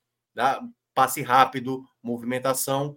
E o, e o Bruninho, hoje, ele não foi tão bem. Assim, pela a qualidade do gramado, que o Bruninho não conseguia conduzir a bola e tudo mais, então ele teve uma certa dificuldade. Mas nos jogos anteriores, nos jogos que ele entrou, todo, todas as vezes que ele entrou, ele deu uma dinâmica muito boa. Claro, finalização não é bem o forte dele, mas eu acredito que hoje é, pode ser também um outro jogador que possa brigar pela titularidade uh, na equipe. E os demais não consigo ver assim, sabe, nessa disputa. Richard, por exemplo, trabalhou bem, teve duas defesas que ele foi. Trabalhou bem, trabalhou bem, foi... mas todo mundo já conhece bem, né? É, mas é, eu digo muito mais porque Fernando Miguel não está passando confiança, entendeu? Então, nesse contexto, pode ser, mas eu acho que ainda na cabeça de Mancini, Mancini trabalhou muito tempo com Fernando Miguel, acho que Fernando Miguel não vai perder esse espaço e nos, nos demais, nas demais posições não consigo imaginar é, Lourenço. É, eu acho que a questão do Lourenço passa muito mais na ideia do primeiro volante. E aí, vou esperar para ver, sabe? Eu acho que o Ceará jogar sem um primeiro volante para determinado contexto de jogos, eu acho que isso não vai dar certo. Posso estar errado, mas eu acho que hoje, no segundo tempo, o fato de ter Richardson como primeiro volante, para mim, deu mais segurança defensiva ao Ceará. E, enfim, só os próximos jogos vão dizer se com o Lourenço ali de primeiro volante isso se encaixa. Eu acho que ainda não é muito garantido, não. Rapaz, eu acho surreal o Lourenço de primeiro volante quando eu escuto falar disso, porque Lourenço em 2020. Era meia, final né? de 2020. Não, ele era ponta. Ele era ponta no Santa Cruz, aquele que jogou a Série C em 2020, que o Santa bateu na trave, ele era titular ponta do Santa Cruz. E aí, assim, recuou para virar meia. Inclusive, eu acho que ele se encontrou muito melhor nessa posição, conseguiu ter muito mais destaque. Mas para mim sempre é engraçado, assim, eu vi que ele hoje está sendo cotado para ser primeiro volante e o cara jogava de ponta três anos e pouquinho atrás. Isso mesmo. É, eu estava lendo alguns comentários né, de torcedores do Ceará aqui no chat. Eu assisti esse jogo todo, tá? É... Lucas Moreira, Moreira pergunta algo que eu acho muito cedo ainda para responder, porque o Campeonato Cearense teve pouquíssimos jogos. Lucas pergunta o seguinte: o que acham desse time do Ceará? Estou sentindo que estão se iludindo muito no, de começo. Vejo times muito mais maduros na Série B, como Santos e Esporte. Mesmo sendo vozão, penso que esse time não sobe. Sim, a gente está no dia 4 de é fevereiro. e não é só Esporte Santos, é... tem Goiás, tem América Mineiro. É. Na verdade, essa Série B é muito pior. Quando a gente fica falando muito, ah, era pior para o esporte, é pior para o Ceará também. Essa série, a Série B de 2024 será um campeonato muito pior do que o do ano passado. Não, muito pior, é... sem dúvida. Não, Isso reforça ele assim, o que ele está dizendo, falou, né, Cássio? Não, porque pela mensagem. Não, mas a mensagem dele foi assim: estão sendo A mensagem dele foi: ah, comparando com o esporte, comparando com o Santos, eu deveria comparar com mais gente. Porque ainda tem o América Mineiro, Coritiba e o Goiás para comparar. É, e o Novo Horizontino dando 3x1 no Corinthians? Dentro, dentro... Aí de repente vai lá e perde o jogador e um hat-trick do cara. Pode nem falar, o cara pode nem ouvir falar do Novo Horizontino, que ano passado foi só só é. vou lá, vou, vou lá, Então, assim, você, é. o cenário é pior do que, a, do que a mensagem que ele trouxe, Fred. É isso que eu quis dizer, na verdade. E... Mas assim, o plantel do, do Ceará tem capacidade para fazer mais, pô. Assim, não, é. não, não acho. Não mas eu, eu vou... dele, não. Eu acho que é um, é. o Ceará tende a ser um candidato real acesso. Agora, um, ao contrário de ano passado, onde o esporte parecia não só um candidato real, mas com um candidato quase certo. O, o esporte e o próprio Ceará eram dois candidatos o que a gente Ceará dois, também, é. Então, Sim. dois dos Esporte Ceará, estou falando dois, que Esporte Ceará é um candidato certo. Dessa vez não há esse perfil, mesmo que o Ceará melhore, mesmo que o Ceará cresça nesse, nesses meses, isso não fará do Ceará um candidato certo como era em, em 23, porque o campeonato de 24 da Série B é um, será um campeonato muito pior. Muito. Cara, Sem dúvida. Eu, eu diria até que nem se o Ceará tivesse já jogando bem logo de agora, é uma garantia. Eu acho que ainda é muito cedo, como você falou, para a gente começar a conjecturar a Série B, até porque termina o estadual, aí vem novas contratações, alguns jogadores saem. O América Mineiro, por exemplo, perdeu seu jogador principal, né? Uma coisa é o América Mineiro se tiver o Mastriano até o final do ano, e outra coisa agora ser um Mastriano. Então, assim, são perdeu, né? Então, assim. Perdeu rápido demais, né? É, não tinha como segurar também o jogador. fazer quatro gols no jogo, não foi ou foi cinco? Foi cinco gols numa partida só. Aí, é. Mas, assim, o que é, ele abriu o, que, é o bolso. O que é que eu acho que hoje alguns torcedores do Ceará, e me parece o caso do que mandou a mensagem agora, né? Há uma certa agonia nesse momento de das coisas já darem muito certo. E eu até cheguei a citar, né? Eu, eu fiz uma comparação, não fiz uma comparação, assim, eu vi gente citando o ah, Mancini não pode estar tá também é, errando em algumas situações, porque o Carpini chegou agora no São Paulo e, e o Carpini estava. É, mas teve uma base já do São Paulo mantida. O Ceará, o, o, primeiro time que entra em campo, só tinha Pulga e Saulo Mineiro na equipe titular. É um time todo novo. Até mesmo a gente pega o esporte, que teve também. O ataque todo foi embora e trouxe todo o ataque, um ataque de volta. O Ceará ainda tem esse contexto de, de ter praticamente um time todo por completo, né? Você tendo que refazer o time, a maneira de jogar. Tudo bem, o cearense dá para ir aceitando. Eu, eu até cheguei a citar. O Ceará, por exemplo, até agora, esse foi o jogo onde o Ceará eu senti mais segurança defensiva e no segundo tempo. Os três primeiros jogos do Ceará, o Ceará só tomou um gol. Mas se, a, se o cara olha apenas para essa estatística e ter tomado um Não, gol. Esse 6x0, Minhoca, Esse 6x0 teve bola na trave, teve. teve bola na trave, teve, teve muita o Ari, coisa, pô. Ari, é. cara a cara com o Fernando Miguel, cara entendeu? Cara, é. No jogo do Floresta, dois jogadores de Floresta na pequena área furaram, entendeu? Então, assim, ainda há algo a melhorar no Ceará, nesse aspecto. Agora, a grande questão é porque essas melhorias, a gente, a partir do quinto jogo, a gente vai começar a entender certas coisas que o Mancini pensa. E ainda há lacunas no elenco do Ceará. O Ceará só tem o Rai Ramos. Hoje, por exemplo, ele foi com uma linha de três. Quando ele coloca o JV, o JV joga até mais como um volante na prática, né? Que esse, teoricamente, é o substituto do Raí. Aí o Ceará está com negociação, pode trazer o Rafael Ramos, lateral direito do Corinthians e tal. E ainda tem a questão também desse primeiro volante. Como eu estava dizendo, hoje você tem o Richardson. O Lourenço vai dar conta dessa situação, como o Arthur estava citando aí, o cara que jogava de ponta até três anos, quatro anos atrás tal. Então, assim, ainda há uma grande certeza. O Ceará não está sobrando, o Ceará não está. E eu, eu, até vou discordar um pouco nesse ponto onde tem muita gente confiante. Eu acho que tem muita Era gente. Era isso que eu ia perguntar. Era eu, isso eu que eu ia perguntar. Eu tô, não tô vendo Eu não, não vejo essa, essa, essa. Veja só, eu tive até uns entraves com alguns torcedores do Ceará naquela leva de contratação, né? Que são os dois atacantes, o Facundo. Facundo do, o, Facundo. o Castro, né? Castro e o Barcelô. É. O Barcelô foi. O Castro, o Barcelô e Bruninho. Foi aquele. Foi um, foi um trio anunciado ali, né? Que eu não achei um grande pacote de reforços tal. Eu falei que assim é interessante buscar no continente, que eu chamei de terceira prateleira do continente, e continuo definindo dessa forma. Não Ricaldi, esse já é mais uma segunda prateleira, mas os dois, os dois Facundos, o Castro, toda vez eu. Qual... O Castro, Castro joga aberto. O Barcelona Sim, sei, não. Aí, Barcelona, exatamente. Que eu nunca sei se é Barcelona ou Barcelona. Barcelona. É só lembrar do Danilo Barcelos. Aí... É, eu lembro bem que jogou hoje no. Jogou onde hoje? No Novo Horizontino. No Horizontino, com o Marra e companhia. Exatamente.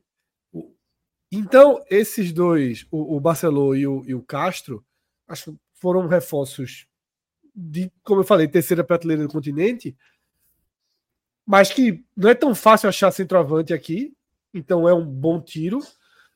E Bruninho eu também não acho que é esse jogador que chega para resolver, acho até que dificilmente vai ser titular. Eu só senti empolgação da. Eu só senti uma, uma discordância da torcida naquele momento, porque eu não vejo nenhum torcedor do Ceará com essa ilusão de que tem um grande time em mãos, não. Para mim é um time inferior no papel ao de 2023, tá? Talvez começando o ano mais consciente das lacunas, e essa seja uma diferença considerável. A gente já fala em primeiro volante com quatro partidas disputadas, a gente já fala em necessidade de ter opções na lateral, já no começo do ano, porque o ano passado as coisas deram errado e aí você vem mais atento, tá? Agora acho que vai ter muito que, que trabalhar ainda, né? É, algo que eu falei muito sobre Mugni foi dito aqui no chat também. Mugni não é difícil, Mugni não é fácil de ser encaixado como titular, tá? Mugni é um jogador extremamente útil, mas tem como seu principal problema na carreira ter um perfil de jogo que não se encaixa em nenhuma posição de como se joga futebol hoje em dia. Mugni não é o melhor meia que o Ceará pode ter, Mugni não é o melhor volante que o Ceará pode ter, e Mugni não é o melhor ponta que o Ceará pode ter. Isso é um grave problema, porque ele é muito útil em campo. Mas ele vai ser o 10 do Ceará? Na camisa, pelo menos. Na camisa, Já na camisa é, né? Mas veja só: se ele for o 10 do Ceará, onde joga todo mundo? Se Mugni for o 10 do Ceará, Castilho não joga, Bruninho não joga, Ricaldi não joga. É isso? Não é isso, né? É. Então eu acho que de forma muito rápida, Mugni vai para o encaixe onde sempre jogou em todos os clubes, que é o 12 jogador. Sim. Eu acho o Mugni, digo de novo, acho o Mugni um ótimo reforço. Foi muito útil ao Bahia, foi útil ao esporte. Essas últimas passagens dele aqui no futebol do Nordeste é, foram sempre de um jogador útil. Agora, onde joga, meu amigo? Eu não sei. Eu não sei. Não seria titular hoje, no Bahia, onde ele estava, não seria titular no esporte, não será titular no Ceará. Se ele for, o desenvolvimento do time está equivocado. Porque no Ceará, por exemplo, Minhoca destacou, destacou Castilho. Claro que você, às vezes, com distanciamento. Eu acho Castilho muito bom jogador e no Ceará ele tem uma dificuldade enorme para se fixar na posição, né? para ser aceito como um cara que pode ser um jogador do Ceará. O começo do ano passado dele, né, Fred? Tanto que ele é titular, fazendo gol ali, no começo do ano passado, fazendo gol em clássico, na própria final da Copa do Nordeste e tal. Ele era uma peça importante naquele início. Mas depois que sai Mourinho, o futebol do Castilho acabou, assim, sumiu praticamente. E aí, é, às vezes, ele sofre a mesma coisa de Mugni, que é tipo, ele é segundo volante ou é terceiro volante. Naquela época, com, com com o Mourinho, ele era o 10.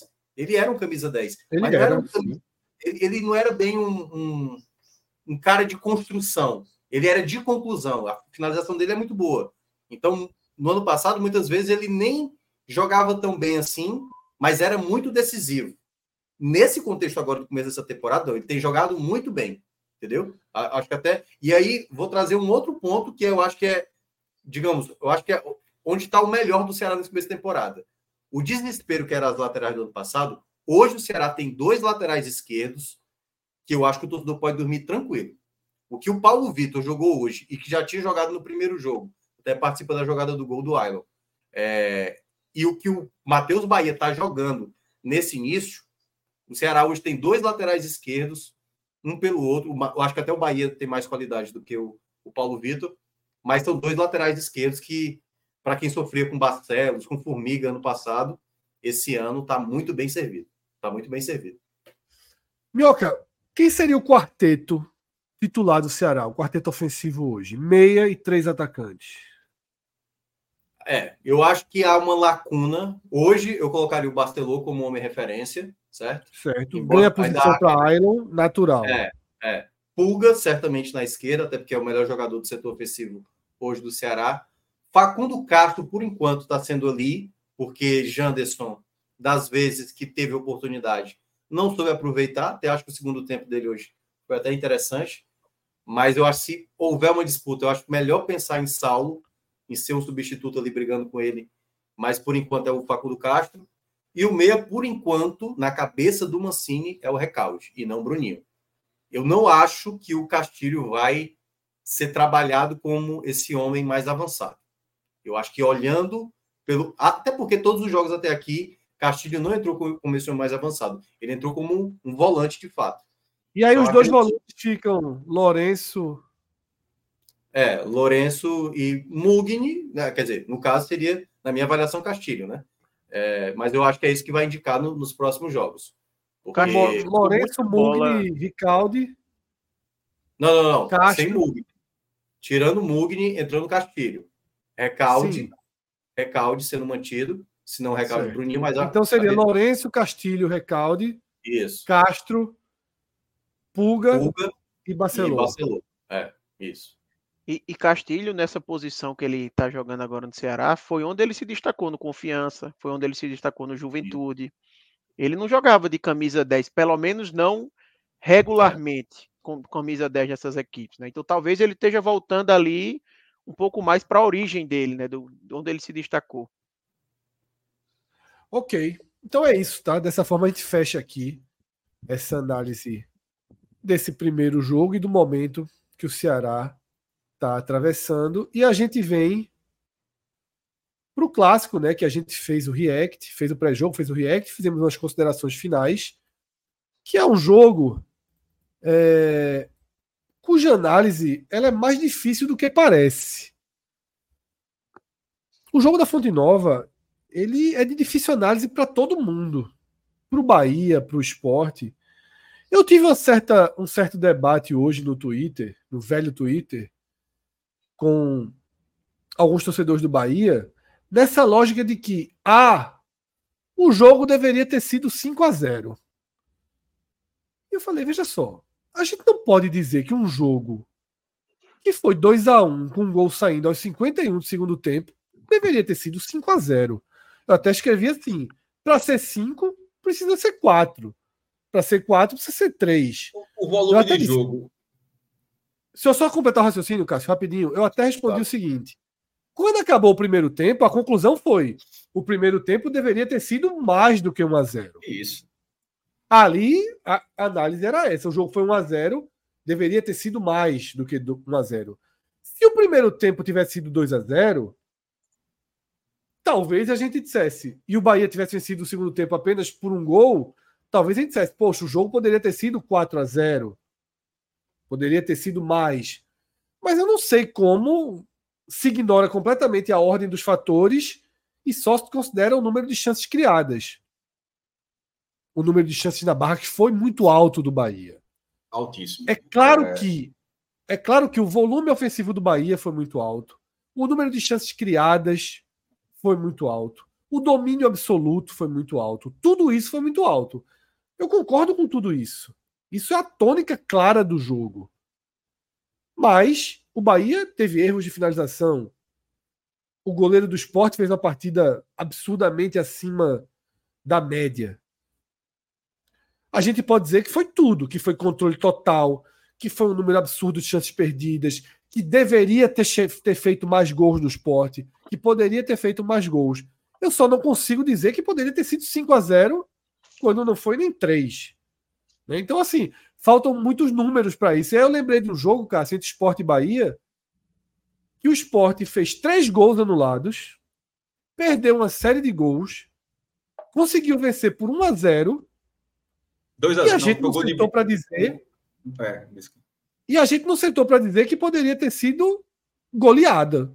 Aquele não jogo mereceu se, ter sido 5 a 0 Não, veja só, foram três gols anulados por centímetros Outros gols perdidos por 1 a 0 e ninguém chegou dizendo que aquele jogo era para ter sido. O que se disse é o que, vai, é o que se fala agora, que, que a quantidade de chances foi enorme, que, se, que naquele, hoje, por Kaique França, ali por alguns centímetros para não estar impedido, já que as bolas. Que o placar não traduz o jogo. É uma forma de dizer. É, mas um jogo está uma até 55. O placar justo era 5 a 0 concordo, Mas eu concordo com você. Se você é por falta de defesa, você se sentiu indefeso. Vou dizer que eu tô, estou do seu lado nessa trincheira aí, porque se o jogo está um a um até os 50 do segundo tempo, é, mesmo outro time tendo massacrado e massacrou, o scout de finalizações do, do, jogo inteiro foi 35 a 8 em finalizações totais, certas e erradas, e 17 a 5 entre as finalizações certas. É, nível de, de, ou seja, o esporte, uma, um bom, uma boa quantidade de, de finalizações certas, né? 5 de 8, e o Bahia um pouquinho menos de 50%, 17 de 35. 48, 49, um pouquinho abaixo de 50% de aproveitamento das finalizações certas, aquelas na barra, né? É, então, o domínio Pela é óbvio. de bola na barra seria mais ou menos 3 a 1 né? O Bahia teve três vezes mais. Isso, 17, isso, três vezes mais. E dentro do jogo, a, a impressão era, a impressão, na verdade, até pareceu em alguns momentos mais do que isso que para o esporte acertar uma vez na barra, a impressão é que o Bahia mandava mais bola na, na mais, mais bola na barra. É, o Bahia foi muito melhor do que o esporte no início. O, jogo, o gol, o primeiro gol do Bahia saiu aos 17 minutos. Aos 6, Kaique França já tinha feito, ele fez seis grandes defesas no jogo. Foram três no primeiro, seis, que, pelo menos que eu contei, seis grandes defesas, de nível de dificuldade muito elevado. Uma delas foi com seis minutos. Aos 10, já teve um lance que Jean Lucas já ia fazendo gol, Alisson Castelo salva em cima da linha, a bola por cima, ele salva em cima da linha, travou a transmissão da ESPN, inclusive. Aí, mas aí, os, aplicativos, os aplicativos de score deram gol, porque travou. Tudo nervoso, botaram, cravaram o gol, mas salvou, salvou em cima da linha. E só os eu 10, acreditei, eu tava no delay, eu tava no delay, eu disse, eita, saiu o gol. Aí eu vi, eu disse, gente, deram gol nisso aí. Não, mas aí não. E aí não tinha, muita gente falou, vai dar o gol, mas não tem VAR, não, porque poderia continuar o jogo e depois, ó, marcou, é. porque lá, mas nem tinha. Na hora que o jogo seguiu, não foi gol. Então, veja só, seis minutos, uma, uma defesaça, dez minutos, o cara salva em cima da linha, aos 17 minutos, 1 a 0 E isso não foi um recorte do jogo. O jogo inteiro foi dessa forma o Bahia não existiu nenhum momento da partida onde o Bahia, pô, o Bahia não chega na barra na meta do esporte há não, 10 não minutos. Isso não, é, isso não, não existiu. Isso simplesmente não o aconteceu. O momento Bahia, do Bahia foi depois do 1x1. Isso, mas foi mas assim, mas não teve 10 minutos para aquilo. É que eu tô falando, não, não, não, existiram, não, não, existiram 10 minutos, é, um período de 10 minutos sem que o Bahia tivesse tido, não é que chegasse uma finalização, nem que tivesse tido uma boa ou ótima chance. Então o Bahia foi muito superior ao esporte. Mas o goleiro faz parte do time. Assim, o esporte contratou um, não contratou um, não, contratou dois, depois de alguns anos, contratou dois goleiros. O esporte contratou o cara tentar fazer isso. Faz tempo que, não, faz tempo que ninguém faz, muito tempo, eu não me recordava. Lembrado Desde Maílson contra o Ceará. É, foi lembrado de um jogo com o Maílson contra o Ceará, um de Magrão contra o São Paulo, que o Sport até perde o jogo no final, lá na Série A, faz tempo pra caramba. O Magrão saiu chutando a placa. O cara pegou tudo no Morumbi para mandar uma farrapada no final e tomar um gol lá. Lá no Morumbi, o Sport perdeu de 1 a 0 Então não é todo dia que tem uma atuação dessa, mas assim, o esporte é, tá pagando para o cara fazer isso. Ele faz, o jogo tem 10 na linha no gol, o gol está sendo pago. E as, das, como eu falei, seis finalizações, seis delas não o Bahia perdendo gol, não. São seis, seis nas quais o cara, o torcedor do Bahia não lamenta. Como é que o cara perde esse gol? São seis onde o cara fala como é que o goleiro pegou essa bola, que é uma lógica diferente. Ou seja, a finalização foi uma finalização boa, forte, no canto, e o goleiro. É só ver a cabeçada que ele pega 20 segundos antes de sair o segundo gol do Bahia. Ah, é um, um lance, essa, essa, inclusive, é a sexta defesa difícil. É um lance muito difícil. Ele defende ao lance, segue, segue, segue, até que tem a farrapada de Filipinho, tem o cruzamento e o gol de ratão. Mas aquilo ali já no, no, na sequência de, um, de, uma defesa que tem sido muito difícil. Então, assim, se lamentar, porra, esse cara tá sendo miserável hoje. Mas faz parte do time. Então, se até os 50 do segundo tempo o jogo tá 1 a 1 o jogo não deveria ter sido 5 a 1 porque não estava 4 a 1 o, gol de Rafael Ratão não era para fazer o quê? O jogo estava 1 a 1 É lógico. É, é uma, é uma, assim, é uma questão lógica. O Bahia teve volume. É, eu, eu fiz da questão da atuação do Bahia, porque é óbvio que o Bahia teve um volume de jogo para golear. Isso é óbvio. Se o time chutou, teve 35 finalizações, 17 na barra. Bola na trave, teve uma bola na trave, o mandou, o Bahia mandou uma. O goleiro pega 100, ó, você acerta a trave uma vez. Você faz seis defesas difíceis e tu ainda marca dois gols. E ainda, e ainda, ainda posso tirar o chute de Cauli de, de, de, na, ali na rixa da pequena área por cima, que não foi nem defesa nem nada, ele bateu por cima. A chance gigantesca ele bateu por cima. Olha qual, ou seja, essa, quando a trave duas, mais no jogo quatro, mais seis, dez chances enormes para fazer gol. Só que assim, não, esses Isso. gols não aconteceram. E vê o que é futebol.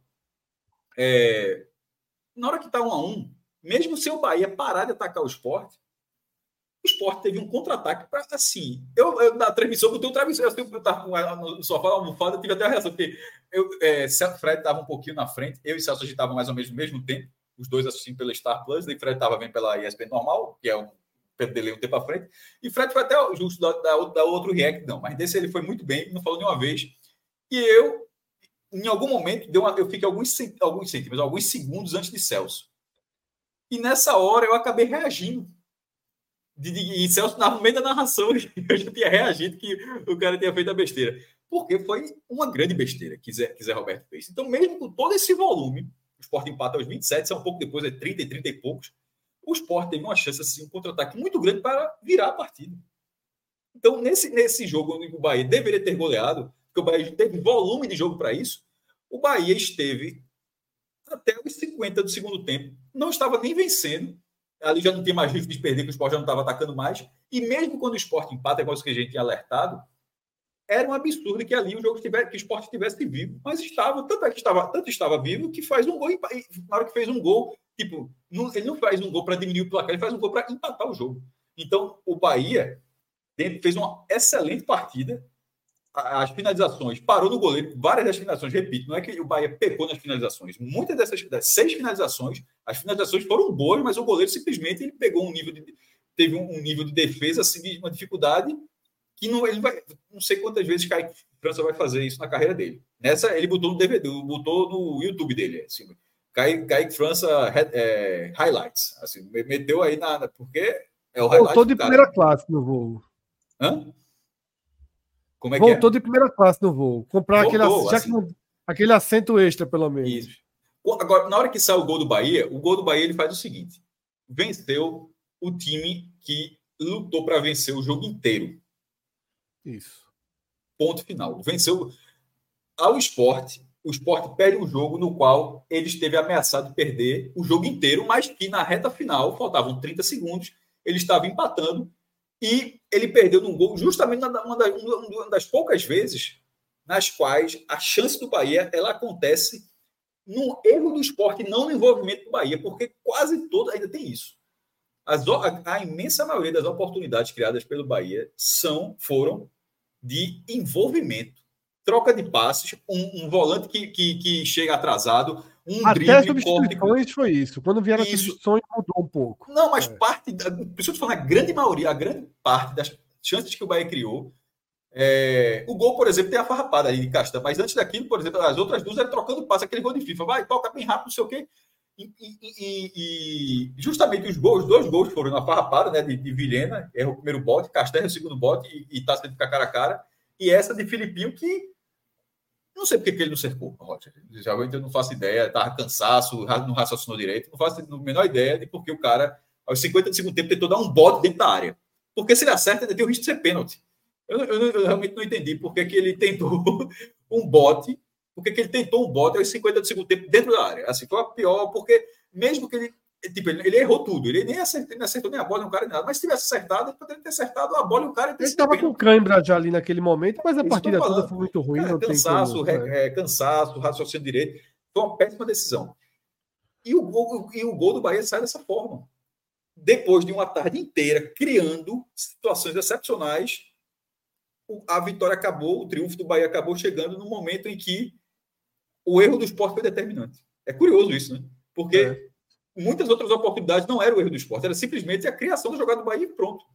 Mas na, e o jogo, final, ele, é, é, é, isso que fica pelo lado do esporte. Por isso que o esporte, não, o esporte tá, pelo lado do esporte, o esporte errou. Só apanhou o jogo inteiro e faltando 30 segundos, simplesmente errou. Errou. É.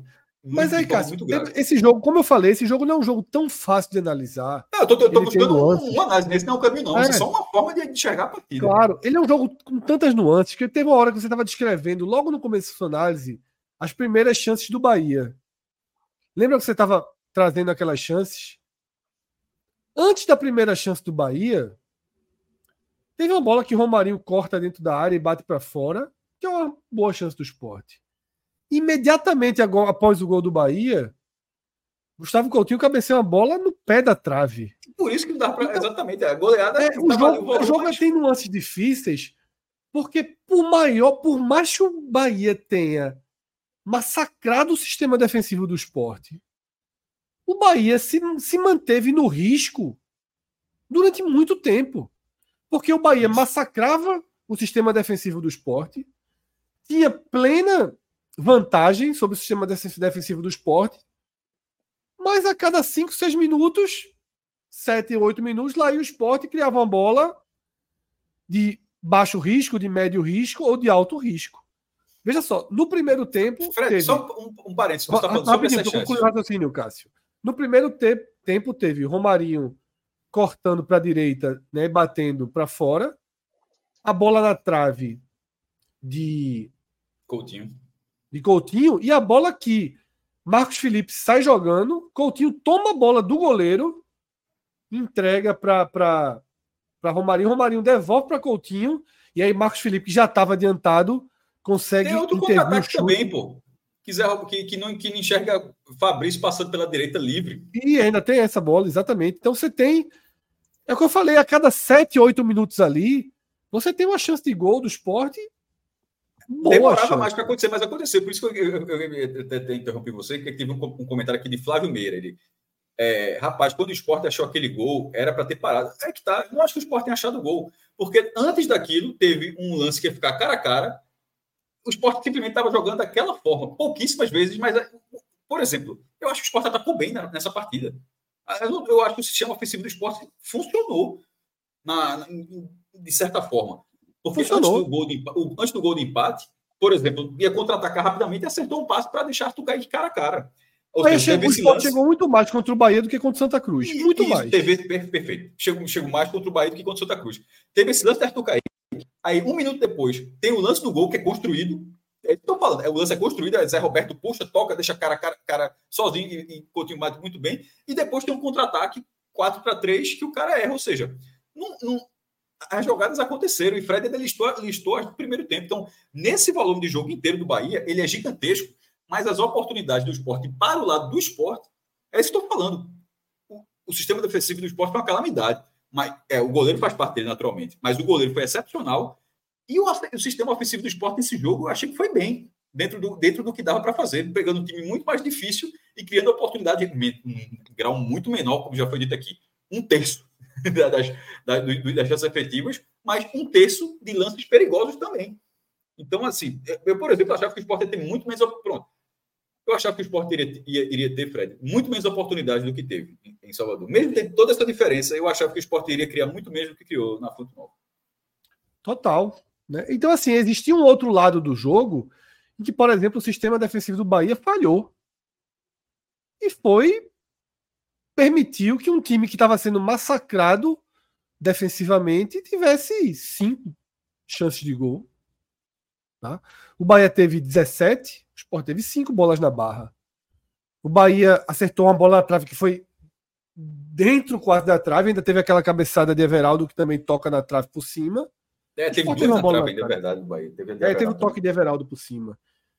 Então, assim, o massacre do Bahia ele foi indiscutível em relação ao sistema defensivo do esporte.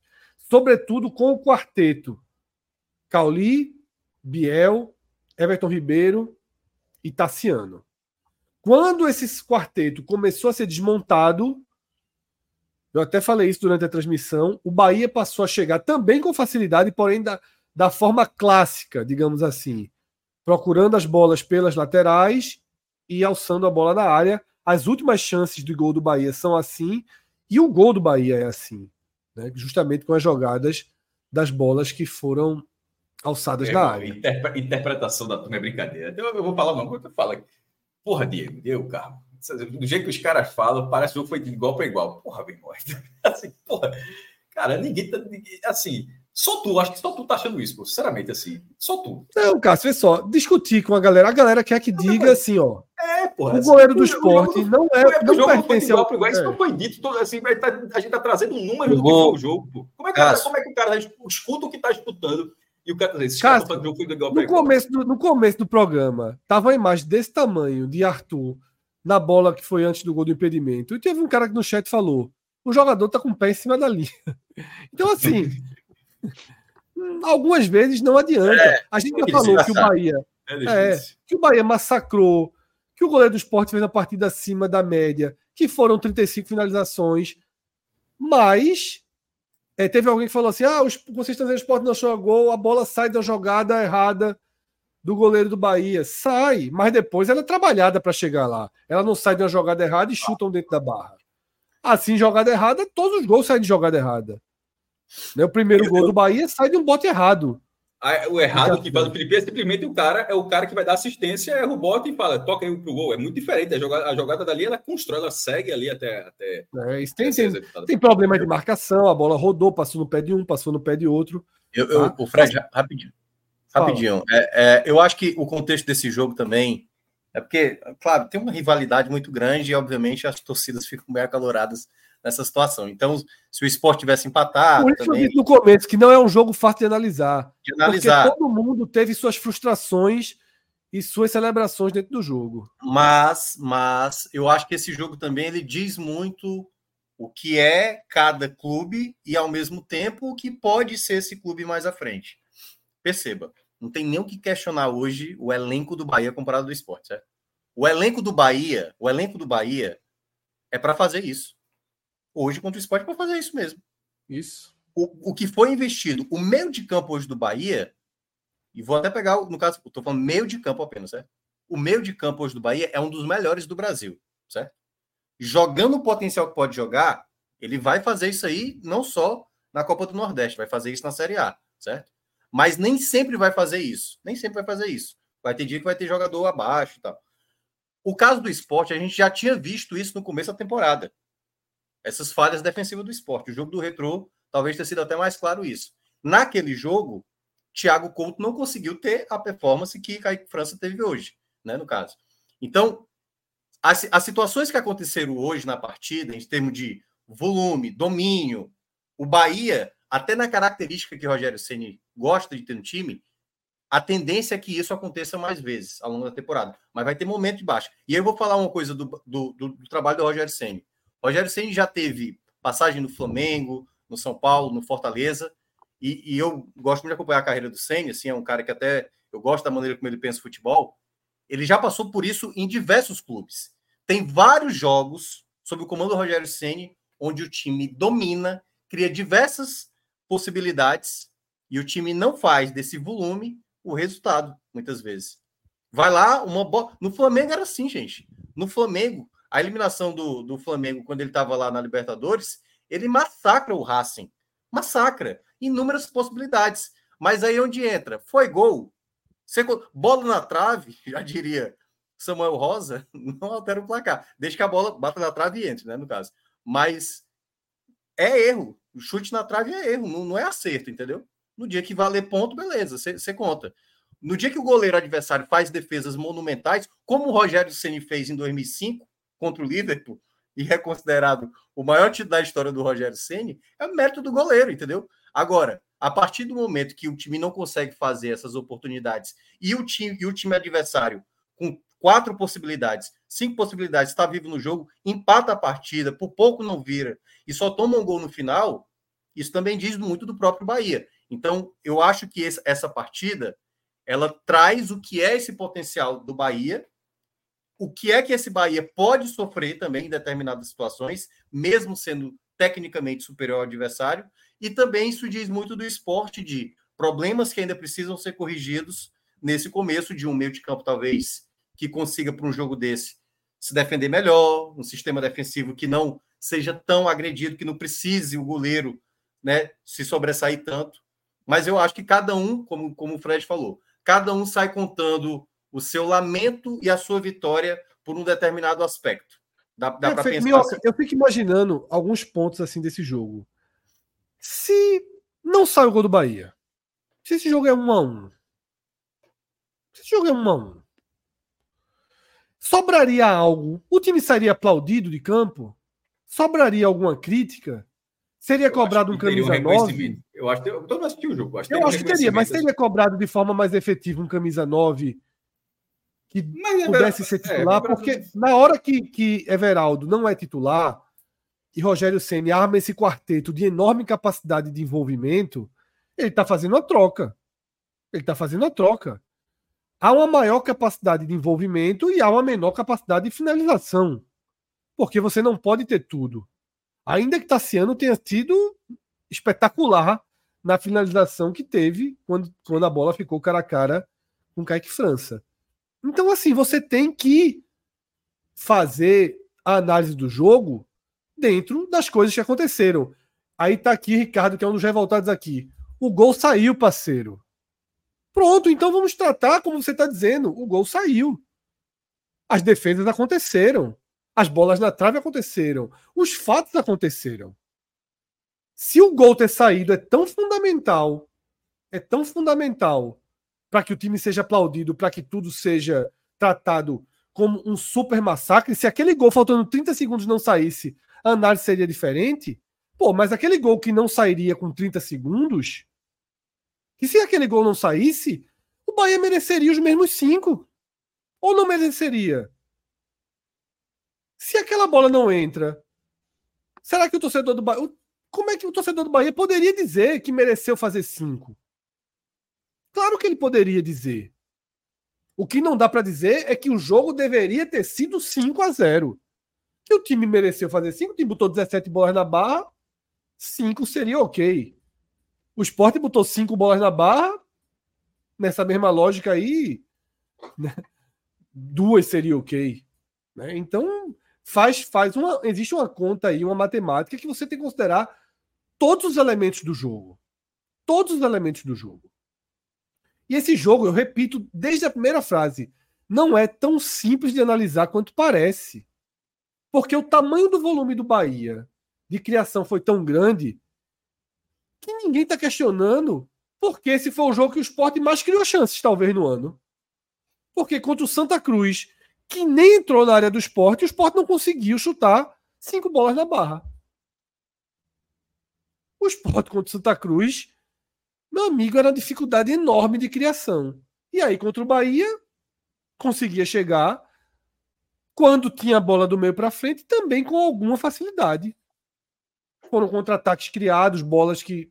Então, assim, existem nuances dessa partida que faz com que os torcedores do Bahia tenham muita celebração, muita confiança no que esse time vai fazer, mas também frustrações pela oportunidade perdida, porque Não é, como o Minhoca falou, não é sempre que o Bahia vai pegar.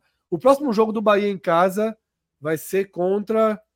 Terceira rodada, deixa eu ver aqui. Vai ser na terceira rodada contra. Deixa eu descer aqui. Contra o América. América. Certo? Que, que é o time mais frágil que o esporte. Contra o Fortaleza. Talvez o Bahia não consiga. Talvez o Bahia não consiga criar 17 bolas na barra contra o América. E talvez o jogo seja 2 a 0 para o Bahia, mais fácil do que foi. E aí o torcedor do Bahia vai ter a sua frustração de dizer que, poxa, jogando, perdemos uma grande oportunidade de devolver o 6 a 0 no esporte. Perderam, acontece. Perdeu uma grande oportunidade. O Bahia jogou mais hoje do que o esporte jogou contra o Bahia no 6 a 0 Muito mais. Muito mais. Muito mais. O Bahia jogou mais hoje do que o Sport jogou contra o Bahia no 6 a 0 Mas o Sport jogou hoje mais do que o Bahia jogou contra o Sport no 6 a 0 Sim. Então, assim, é, é, um, é um jogo complexo. Do lado do esporte, ao mesmo tempo em que é assustador ver o Bahia chegando na área com enorme facilidade, todos têm a plena consciência de que não vai ter nenhum Bahia no objetivo tácito do esporte na temporada, que é subir. Não vai ter nenhum Bahia. Não vai ter nenhum jogo com 50 mil pessoas do outro lado empurrando um time de centenas de milhões de reais. Não vai ter isso. O esporte não precisa usar o Bahia como régua. E o Bahia não precisa usar o esporte como régua. Dentro desse jogo, a régua não foi linear. A régua não foi linear. A ponto de que é possível tirar conclusões positivas e negativas, mesmo tendo havido um massacre de volume de chances criadas. Eu acho que assim, em alguns momentos a gente tem, cria uma, uma certa, um certo bloqueio de entendimento do que foi o jogo. A porra do goleiro pegou pra cacete e o goleiro tá lá. E a cada defesa que o goleiro faz, interfere na jogada seguinte. Porque se o primeiro tempo fosse 3 a 0 o segundo tempo poderia ter sido 9 a 0 ou poderia ter sido modorrento, com o Bahia tocando a bola de lado, sem querer fazer mais gols. Quantas vezes isso acontece? Talvez, movido pela torcida por tudo, fosse buscar uma goleada histórica. Poderia. Mas aí, pô, é muito si. É muito si. Tá? É muito si. Eu se a primeira chance do esporte converte em gol, é outro jogo, e assim as coisas vão mudando, né? Se, se o esporte vira 2 a 1 um naquele lance, e o árbitro não dá impedimento, se não sei o quê, não dá para tratar, tratar tudo como se. A gente tem uma linha no podcast e Cássio sempre deixou isso muito claro. Essa linha, na verdade, foi até colocada por Cássio. Que é essa questão da ordem dos fatores. Ah, o jogador foi expulso. Ah, o jogador foi expulso depois que já tinha empatado. E o empate foi no... Então não, não tem uma, uma. Você vai, ah, pô, se fosse daquele jeito. É como eu tô dizendo, eu vi um torcedor do esporte. Eu vi um torcedor do esporte dizer assim: merecia ter sido 2 a 1 um, se não fosse o um impedimento marcado. Pelo amor de Deus, pô. Pelo amor de Deus. O impedimento foi antes do gol. Se aquele impedimento resulta em gol, possivelmente o esporte ia ter ido para trás e o Bahia teria ter tido mais uma chance ainda. É. Ao invés do Sport ter tido mais um, era o Bahia que teria tido mais chance. É o chamado efeito borboleta, né, Fred? É o chamado efeito borboleta, né? Você mexe é, exatamente. Coisa... Não dá para ficar procurando em si. É, exato. E eu Porque, acho que tem assim, uma diferença semântica entre você dizer deveria e você dizer poderia. Eu acho poderia. que o Bahia poderia ter ganhado hoje por 4 a 0 por 5 a 0 Ele, Ele criou para isso. isso. Agora, o deveria, parece que esse era o único caminho possível. É, e o, o poderia faz parte do jogo. O, é, o poderia, sim. O Bahia poderia ter feito mais gols. Ponto. O Bahia criou chances para fazer mais gols. Ponto. Ninguém nega isso. Mas não dá para dizer que poderia ter cinco se não teve três, pô. Não tem como, assim. Você. O jogo tem. Acho... O jogo é uma resposta. Quanto mais o goleiro defende, mais o goleiro vai ganhando confiança, mais as finalizações vão sendo precipitadas. As coisas vão se influenciando dentro do jogo. Eu, eu, eu lembro muito, Fred, rapidinho, o jogo do ano passado, nas quartas de final da Sul-Americana, acho que até o caso comentou também na época, que foi Corinthians e Estudiantes. O Estudiantes deu, mas era, era só, meu amigo. E o Cássio pegando, e o Cássio pegando, e o Cássio pegando. Foi para os pênaltis. O Cássio pegou o pênalti, meu amigo. Todo mundo sabia que o Cássio, nos pênaltis, o Corinthians chegasse lá, era a chance do Corinthians.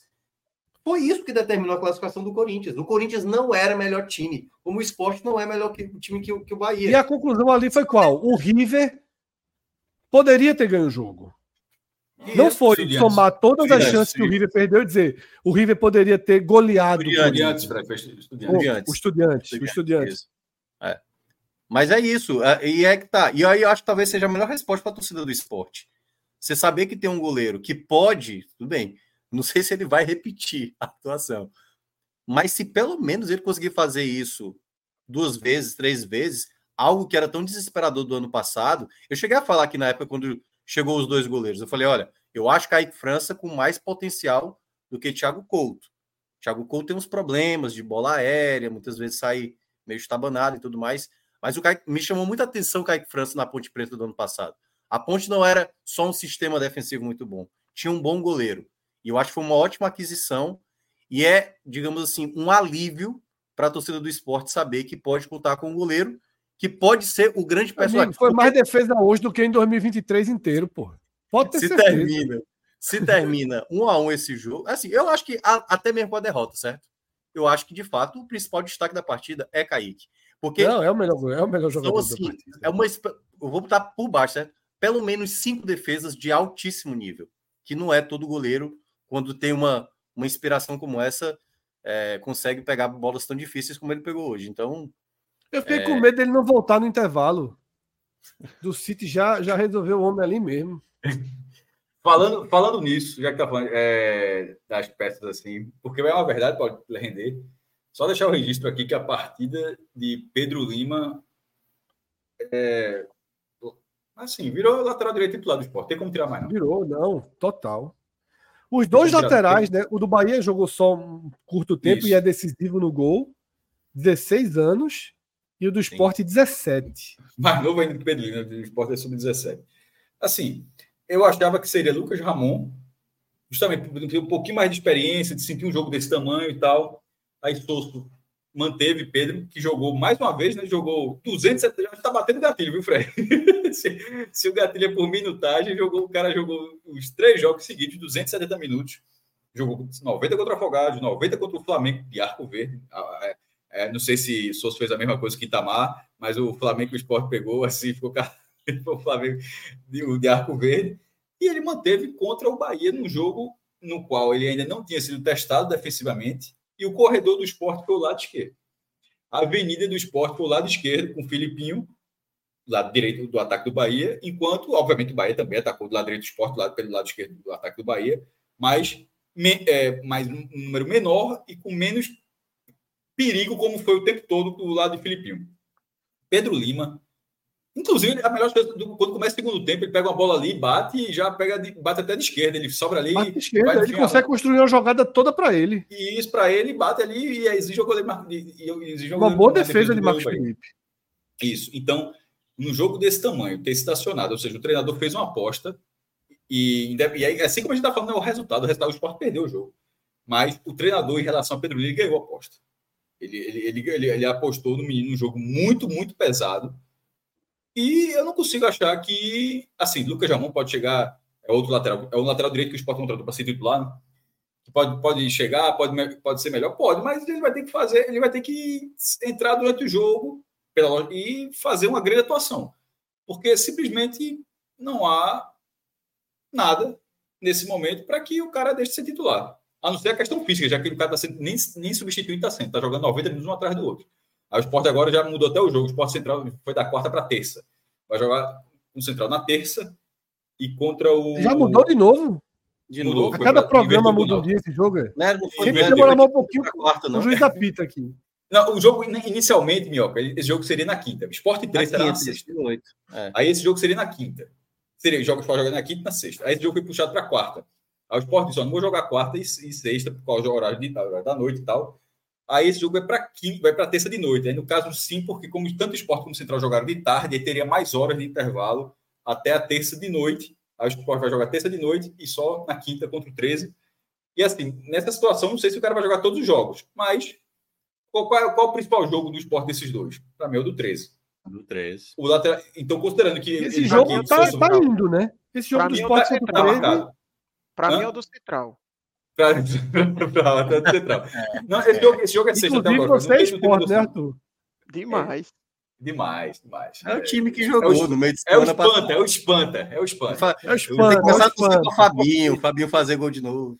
Espanta. Não, mas rapaz, só pra, só pra- é o é o espanta. Tem que poupar o goleiro. O goleiro tá cansado. Defendeu demais. Tá Tem que cansado. botar a Couto nesse jogo. Se, se Souza continuar rodando o elenco como ele vem fazendo, é uma característica, não acho que essa característica vai, vai parar. E, e, nessa, e, nessa, e nessas várias mudanças aí que ele vem fazendo, a cara principal será contra o 13. Pedro joga, tem que jogar contra o 13. Ele, ele para mim, Fred, ele, é, ele é, virou titular depois do jogo de hoje. Vocês estão normalizando esse jogo contra o 13 sexta-feira. Vai acontecer e pronto. E é isso Tá mesmo. marcado, né? é na Arena Pernambuco. Se fosse na ele não marcaria, não, mas acho que tá, tá na Arena, a galera vai, vai deixar passar. Eu achei que não ia nem ter jogo do Pernambucano. Eu falei Fred, Fred veja, sabe que, esse jogo, sabe que esse jogo vai ser na sexta? Esse jogo vai ser na, esse jogo vai ser na sexta, justamente porque o Esporte Central vai ser na terça. O Esporte, o Esporte Central vai ser na terça, Eu porque, sei, cara. Eu sei. calma, o IMT, é aquele, é, o documento da FPF, essa mudança foi solicitada pelo esporte, justamente pelo intervalo do jogo contra o 13. Quer dizer, ó, se o jogo contra o 13 fosse sair dessa data, não tem para que mudar o esporte central da quarta-feira. Perfeito, exatamente. É por isso que eu tô, é por isso que eu tô agora. Agora que foi pra terça, eu aceitei. Até quarta eu tava achando que ainda. Sexta-feira, carnaval nervoso lá no Recife Antigo. E a ter. turma lá em, lá em São Lourenço. Inclusive, to- é até curioso isso, porque todos é, o, o, Recife Antigo, onde tem os shows, para quem não sabe, do, do carnaval, chama Marco Zero, e o nome é, é o Marco Zero do Recife. Todas as distâncias do Recife, elas são medidas exatamente a partir daquele lugar onde tem o palco do, do show do carnaval, aquele lugar do Recife Antigo, aquele Marco Zero, toda vez faz. Fortaleza fica a 800 quilômetros do Recife, é 800 quilômetros daquele ponto. Salvador fica a 800 quilômetros, é 800 daquele ponto. Então, quando a Arena Pernambuco foi criada, aí ela fica, ela fica, curiosamente, ela fica a 19 quilômetros do aeroporto e a 19 quilômetros do Marco Zero. Então, não é modo, porque da minha casa é longe, mas é menos. Eu moro, eu moro no bairro de Casa Amarela, então eu estou a 6 quilômetros do, do Marco Zero, ou seja, teria 13, sei lá, 13, entre 13 e 14 lá para Arena Pernambuco. É, mas desse caso, vai estar lá, entre vai ter 19 quilômetros, vai estar o carnaval, porque vai estar o carnaval, o carnaval é legal, foda-se, o jogo de esporte, vai estar tendo o carnaval lá no Recife Antigo. E a Dá 2 19 mil pessoas quilômetros. nesse jogo, Cássio. Quanto? 2 mil. 2 mil? Eu acho que dá muito mais que isso, pô. Nem, nem todo mundo, todo mundo gosta, muita gente gosta de carnaval, mas nem todo mundo gosta, pô. E eu sempre vou toda vez a gente fala a mesma coisa, tem um check-in. O check-in sempre vai fazer algumas pessoas levarem o jogo da Copa do Nordeste. Bem, eu acho que dá-. Eu acho que dá mais de 2 mil pessoas. Eu acho que dá mais de 2 mil pessoas, até porque precisa vencer o jogo importante e tal. Mas vai estar lá, 19 entre 19 quilômetros ali, Marco Zero, o palco principal lá, tendo show, sei lá, sei lá de que, é que vai ter sexta-feira, nem sei, né? já sei a programação, mas eu não sei. E lá na Arena Pernambuco, Sport 3. Sexta-feira. Quinta-feira, eu sei que é Gilberto Gil. Recife, Carnaval sexta. Sexta, show, vamos ver aqui. Vê como é que tá Salvador, Vici Cássio. Eu tinha mandado uma, uma, uma, uma imagem para Pedro colocar. O Vitória Furdunço, o. Furdunço. 7, Ah, 7 da agora noite. tá grande. Barradão, Tá 7 da noite, próximo sábado. Priscila, meu irmão, Ludmilla, Ludmilla foi no Recife na sexta-feira. É... Maestro Forró, Olha o Furdunço, peraí, cara. Só o Furdunço, só o Furdunço, só o Furdunço. Agora lá. Vê como é que tá Salvador.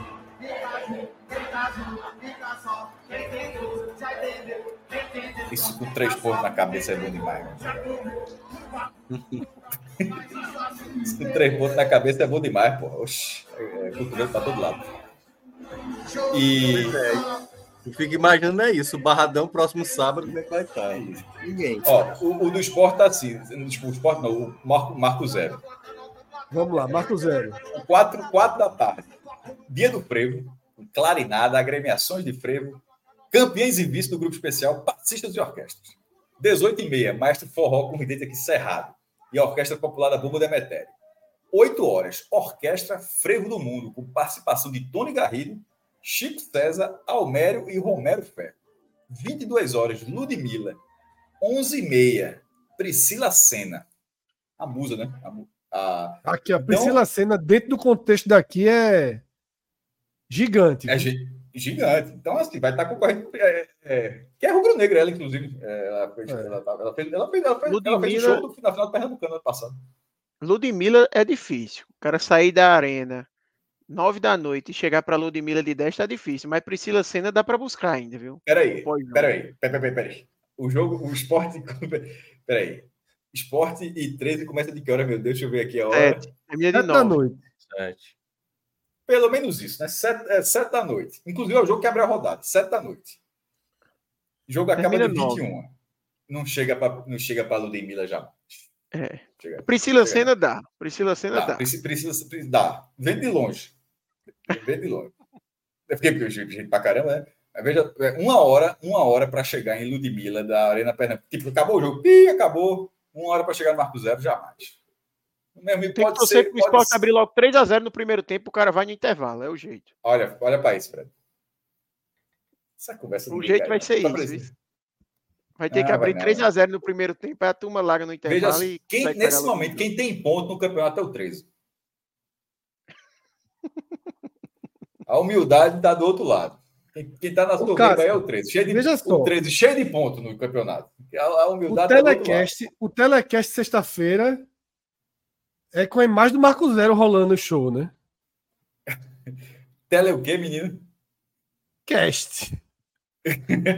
jogo de Copa do Nordeste é complicado, né? Ó, é, o, é um jogo isolado. Só para galera falando sério, esse é um jogo é. isolado. No... Teve até uma mensagem que foi do Flávio Meira, né? Dizendo que o time do 13 é, o, é, o, é um Santa piorado. Desculpa aí, viu, Arthur? É, e ele disse que só tem, um, só tem um goleiro que é Igor Rian. Ele estava no Ferroviário do ano passado. Se machucou Douglas, Douglas Dias.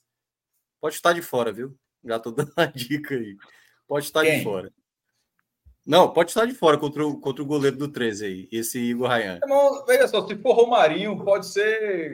Não, Romarinho não, não conte com isso. Não conte com isso. Apesar dele, vez ou outra, ele acerta um desses de fora da área. Acerta, mas até, até agora. É um mas é, é um, um cada, driblador. Um jogo a cada mas, mas a gente teve aí vários superchats. Vamos neles para começar a entrar na reta final, porque até a programação da semana da gente já está mexida. Eu ia divulgar a programação que eu já não sei mais se vai, se vai rolar.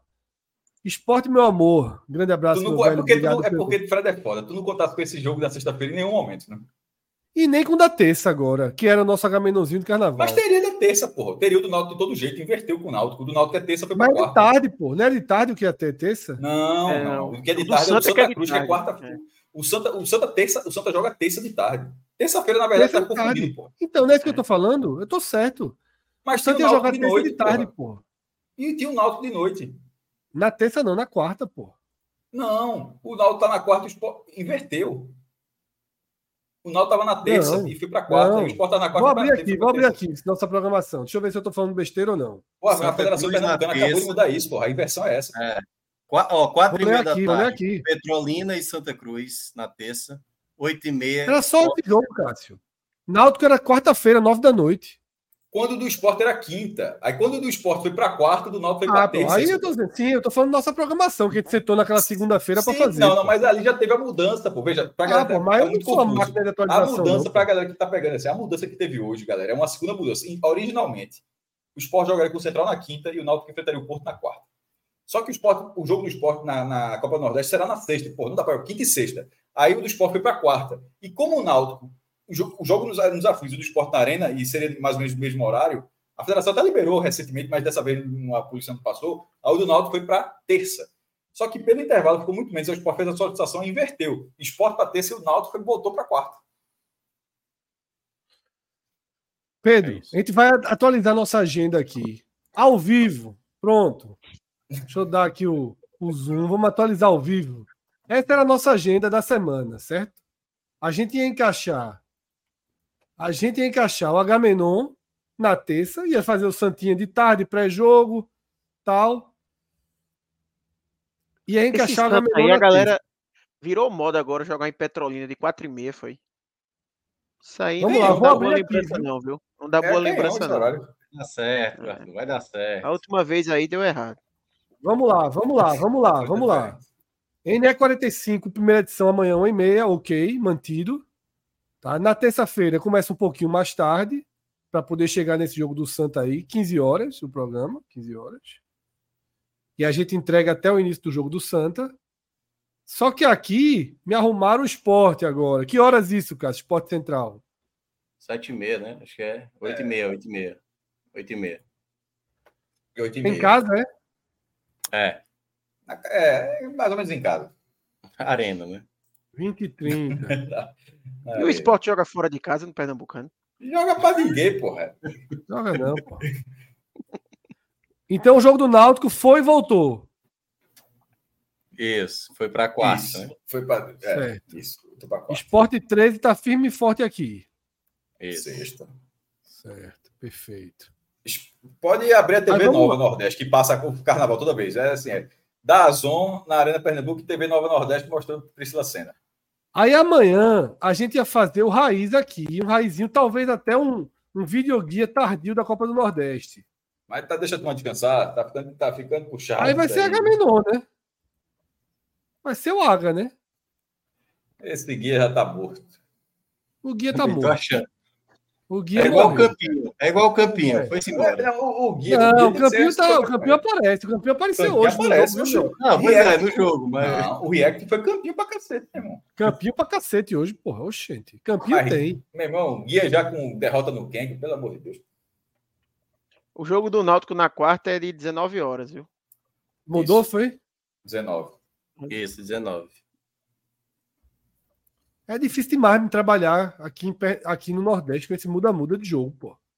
É o carnaval, pô. Não, é e, só essa semana. e- É e já se prepara. depois, depois, depois melhora. Ontem- É só essa semana. Não. Peraí, peraí, Ontem- Cássio. Assim, um pernambucano. Não, É melhor, semana, não, não. melhor isso aí. pô, Porque veja só, uma coisa é concorrer jogos. O esporte, o esporte Náutico Santa Cruz, esse time tudo estão concorrendo com jogos tipo, que não pode concorrer com jogos. O rival não pode jogar no mesmo dia, aí quer ter que mudar o dia e está concorrendo com o carnaval, porque não pode ter Vamos lá. um dia Aqui, que tem um ó. bloco tal. É muito difícil, pô. Super quarta, nosso programa aqui. Estamos fazendo, estamos fazendo a agenda junto com o público aqui agora. Super quarta. E aí é tudo estadual, né? 23 e 30, chato, viu? Depois do jogo do Bahia. 23 e 30, super quarta. Aqui o Ceará vai Quero- ser descanso. Bora, então, vamos ver se o Bahia faz 30 finalizações aí contra o Itabuna também. Os pessoal se manter à vontade. Aqui esse raiz tá com um cara que vai virar Agamenon. O Raiz está com um cara que foi. Está sendo nesse momento aqui. É, exatamente. Amanhã- Tá com um cara que vai amanhã- virar Agamenon. Já amanhã. Aqui. Amanhã, Agamenonzinho. Pra gente Tá. Analisar as roupas que foram pro baile da Vogue. Mas não, não seria o tal Party Games, não? Um carnaval? Poss- Não, possivelmente é Agamenon sem ser Fire Games, porque aí a produção vai ser forte amanhã. Você quer acabar. Não, eu não sei se já estava pronto, tá? Mas achei que. Agora, pode ser na terça mesmo. O Atos está sugerindo. Faz o esporte rapidinho, esporte Santa rapidinho ali. Meu irmão, aí é, aí é CNT Gazeta, é caralho. Mercado de tarde, Santa Cruz, Esporte Agamenon. Meu irmão, que emissora da porra. É, eu fico dizendo isso porque Fred, ah, daqui a pouco eu, eu fico entrando nessa aí, minhoca. Aí, Fred, cadê Fred? Não, tá no beach. Aí, Semana passada cara, foi beat. Mas essa semana eu todinha, tô, semana passada todinha. tô pra jogo, viu? Essa semana aí. Carnaval, você é o Ah, herói da vamos ver, turma aí. vamos ver, vamos ver, vamos ver se tá para jogo essa semana. Então aqui vai ter que ter um programa aqui, ó. Programinha aqui. Vou escrever só live, que eu não sei como é que vai ser. Esse joguinho do Ceará isolado do estadual, dificilmente. Tem mercado Boa na sexta sorte, né? para isso. Décimo boa sorte, foi. É, possivelmente. Estadualzinho sozinho é pau. E aqui, ó, é que a turma tá na dúvida se faz ou não faz. É, essa vai ser, esse daí vai ser muito, Sexta-feira. muito, muito difícil. React Muito do difícil. show de Priscila Senna. Muito Mas difícil. dá para fazer um carnaval Sabe com o- futebol. É isso que eu ia dizer, porque as imagens são autorizadas. Exatamente. A gente vai estar com o Marco Zero ao vivo, porra. Ó, Marco Zero ao vivo, porra. Marco Zero ao vivo e. Mas não miséria, não, viu? Porque, ó, ó, se perdeu, veja só, perdeu o jogo, Marco Zero. Aí tá. É. Mar- perde o jogo e entra no Marco Zero ao vivo. Não, não, tem que arrumar ponto. Viu? Esse, ó, Marco Zero só entra no ar se tiver ponto, Fred. Senão, pelo amor de Deus. Tá. Então, é aí cara. veja só. Para vocês entenderem como é o 45 minutos. A gente não sabe qual vai ser o nosso programa de amanhã. Mas estejam aqui porque haverá programa. Tá? É, mais Estaremos aqui presentes amanhã. Não sei se Atos tem Timbucast, mas não tem por que ter Timbucast nessa segunda-feira, né? Tem, não tem para quê. Então, Ele vai fazer o pré-jogo com o Santa. A turma gosta lá. Turma Sabe que o homem é... É, entende demais de Santa, né? NE45, primeira edição, todo dia ali na hora do almoço, para debater outras notícias além dos jogos, né? Essa questão do patrocinador do esporte, talvez amanhã a gente tenha mais novidades, né? Essa troca de. Pronto, tem outro vídeo hoje que é a troca de patrocínio do esporte. Teve um casar-casar com 50 mil pessoas no Olinda Beer. Né? Que Safadão é, o, é a imagem da nova casa de aposta patrocinador do esporte, né? Bet VIP ou VIP, VIP acho que é VIP Bet. O Bet VIP ou VIP Bet. Que é a nova patrocinadora do não, esporte. Não, que é... Mas o esporte acabou não usando no uniforme né, no jogo contra o Bahia. É, o esporte acabou não utilizando. E amanhã a gente deve ter novidades, né? Porque foi uma rescisão contratual, né? Obviamente, Inclusive, se o esporte. Deve ter até justificativa para não ter utilizado, se resguardou, sei lá. É. Mas, obviamente, o esporte deve ter tido uma proposta financeira melhor, bem melhor, para poder correr todo o risco né, de um rompimento de contrato, né, multas e questões judiciais aí que o esporte vai enfrentar daqui para frente em relação à Bet Nacional, né, que foi pega de surpresa pelo esporte né, nas, nas últimas 48, 72 horas, tudo se desenvolveu, tá? Mas vamos lá. É isso, tá? Nessa segunda-feira, ali por volta de uma e meia, tem NE45 primeira edição, onde a gente debate as notícias do dia e vamos ver o que, é que a gente vai ter de pauta, tá? À noite, a ideia era a ideia que era o videoguia da Copa do Nordeste tardio, atrasado, mas muita gente contando com ele, então a gente ia fazer um videoguia. Agora, com essas mudanças, pode apertar e virar o H-Menon, tá? Na terça, uma livezinha aí sobre esporte Santa Cruz, pernambucano, né? Dar uma atualizada na situação do Santa, o jogo do esporte central é bem importante para o Santa. E aí pode fazer rapidinho, trazer o Agamenon depois, pode fazer um Fire Games de carnaval. Na quarta, esse aqui já está decidido, super quarta. A gente tem feito isso todos, todos os dias. Quinta-feira, bailou para o Ceará. Bailou para o Ceará, não vai ter essa livezinha aí não. Minhoca chega duas da manhã. É verdade. Do então, bailou pro Ceará. Na sexta-feira, sábado e domingo, só Deus sabe, tá? Deus sabe. Não prometemos nada. Prometemos uma coisa. Haverá pelo menos haverá pelo menos um raio-x, tá? Dessa rodada da Copa do Nordeste. Entre o domingo e a segunda-feira haverá um raio-x. Tem eu, tem Minhoca. Cássio disse que a partir da segunda ele está vivo. Então, temos temos heróis da resistência aqui, aí. Só agradecer aqui a Flávio, perguntou, Flávio Meira perguntou pela alergia. Eu tenho crise de alergia. Então, nesse momento aqui, graças a Deus, não tive nenhuma, mas eu tenho crise. Aí, quando eu tenho crise, estou tomando a medicação. Mas ainda bem, por exemplo, durante essa live aqui, todo dia não foi um problema, não. Mas estou com guarda, estou com papel higiênico aqui. Se precisar se espirrar, estava aqui do meu lado. Estou 100% não. E é isso, tá? A gente vai ter programas durante o carnaval. Não devemos ter todos os dias. Tá? Não devemos ter todos os dias. A gente deve juntar, possivelmente, fazer um raio-x. Eu diria que na noite de segunda é a maior possibilidade, tá? Um raio-x ali na noite da segunda. É, noite Mas segunda, não prometemos tá nada por enquanto. É, porque a noite de domingo, o Cássio disse que domingo vai para o mundo, aí só resta eu e Minhoca, Arthur vai viajar, Celso vai para o mundo. Pedro, Pedro, Pereira que não tem cara de fulião, vai pra folia. Não, Pedro Pereira é o fulião.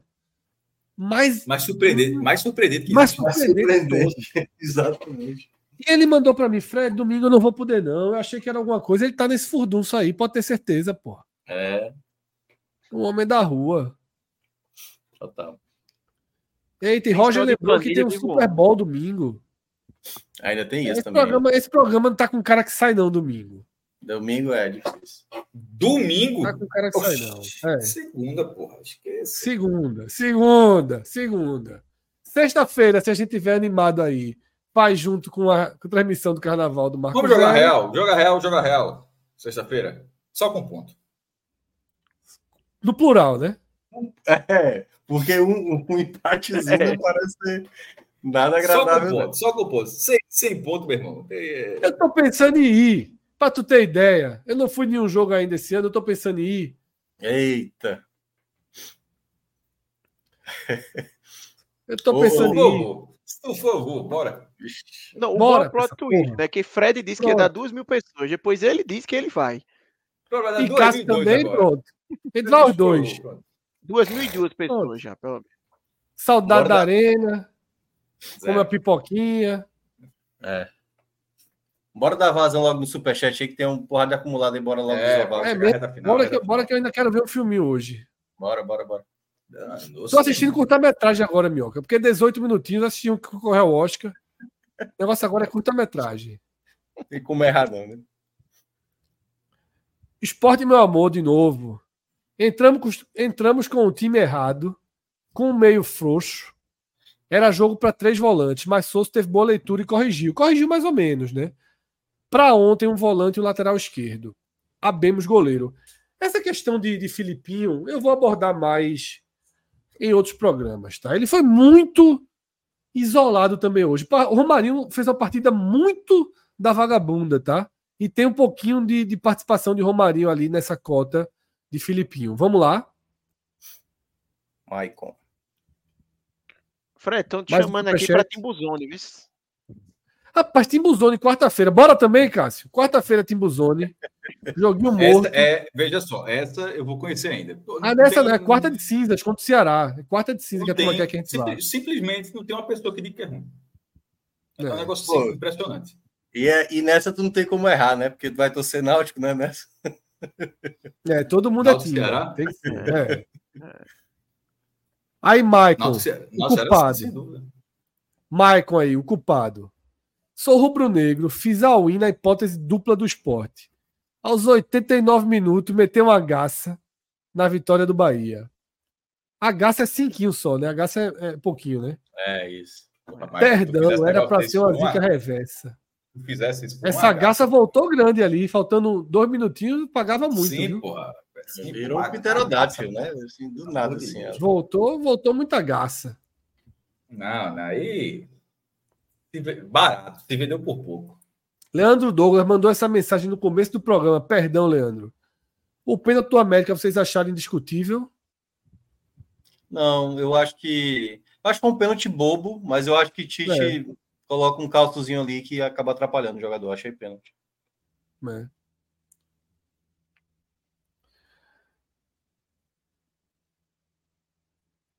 Loucura de Everaldo deu uma cabeçada no Alisson Cassiano. Lembro dessa bola, não. Vocês Foi- lembram dessa bola, acho- Cássio? Acho que foi a confusão depois do final do jogo, não? Depois do jogo, Deu. né? É, Foi. deu. te- Teve um, No final ali teve uma um, cabeçada no final. é, uma brigazinha. Mas não teve cartão nem nada, não. Só se. Eu mudei para ver os pênaltis. Estava na hora dos pênaltis de, de Palmeiras e São Paulo. É. Um pênaltizinho é bom demais. Quando ganha, é bom demais. Não, mas para mim ali é qualquer um é qualquer um. Só vejo por diversão. Está tosco, é a segunda vez que São Paulo ganha um título É. nacional nos pênaltis no Mineirão. 77 foi campeão brasileiro em cima do Atlético Mineiro.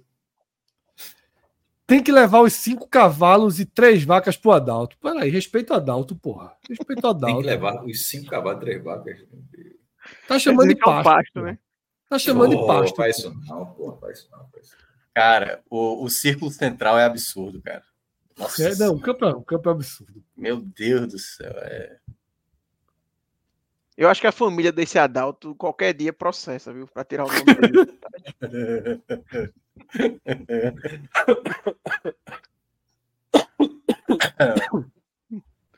Amanhã a turma vai piorar o campo, visto com esse empate no meio da semana, a derrota ontem. É, a meu vai- irmão, essa bola tá correndo muito. Tá correndo muito. Vamos piorar o campo um pouquinho, porque alguma coisa melhorou ali. E Mais pior que o, esporte. o próximo é o Vitória, viu? É, então, fazer os dois buraquinhos ali no campo é bom. Grande partida de Pedro Lima, craque. Menção honrosa a partida de Zé Roberto. Menção honrosa com uma menção desonrosa, né? Não ter dado a bola ali na jogada que poderia ter sido o gol da virada. Mas de fato o Zé Roberto tem se mostrado um cara inteligente ali na construção das jogadas, por isso até me surpreendeu um pouco ele não ter dado passe, né? Ele ter um atacante abrindo de cada lado, ele fingiu que deu passe, cortou para o meio e bateu. A bola poderia ter sido o gol da virada do Sport, estava 3 contra 3 esse contra-ataque. E no final ele falta que ele fala que vários torcedores do Sport no chat aqui falaram de uma falta, né? Em Pedro Lima, na jogada que origina, que origina o gol do Bahia, o segundo gol do Bahia. Eu não lembro, me desculpe, eu não lembro do lance. Se teve essa falta na hora, eu não prestei atenção, tá? E não voltei para ver. Muita gente reclamou, disse que essa jogada originalmente foi uma falta na saída de bola. Mas eu nem sei se na regra atual, se tivesse VAR, voltaria, porque a bola cruzada para outro lado, não me lembro, é outra parte do VAR que eu nunca entendo bem. É. Essa aplicação, tá? Mas o Bahia é a bola, o Sport ia sair jogando, o Bahia toma a bola, inverte a bola na direita e aí é, é Roger faz a jogada. Mas não ficou na minha cabeça nenhum registro de, de falta nesse lance, não, tá? Salve lá, o homem da 5% de tela, divisor de tela, para não acordar a patroa. Agora vocês me lembraram do meu último carnaval no Recife. Entre Não Acredito Que Te Beijei, Marco Zero, Olinda e Mercado da Madalena, a bagaça era grande. E ele tá dizendo que hoje a tela tá 100%, viu? Olha aí, o homem cresceu. Mulher, a mulher não tá em casa, talvez, né? É, é, ou a mulher não tá em casa, o dia de vitória do Bahia sobre o esporte, ele tá autorizado. Lá no tá Canadá, solto, tá é, lembrando que. Tela 100% e mandando essa mensagem aí. Tá solto, tá solto hoje. Tá soltinho, tá soltinho. É.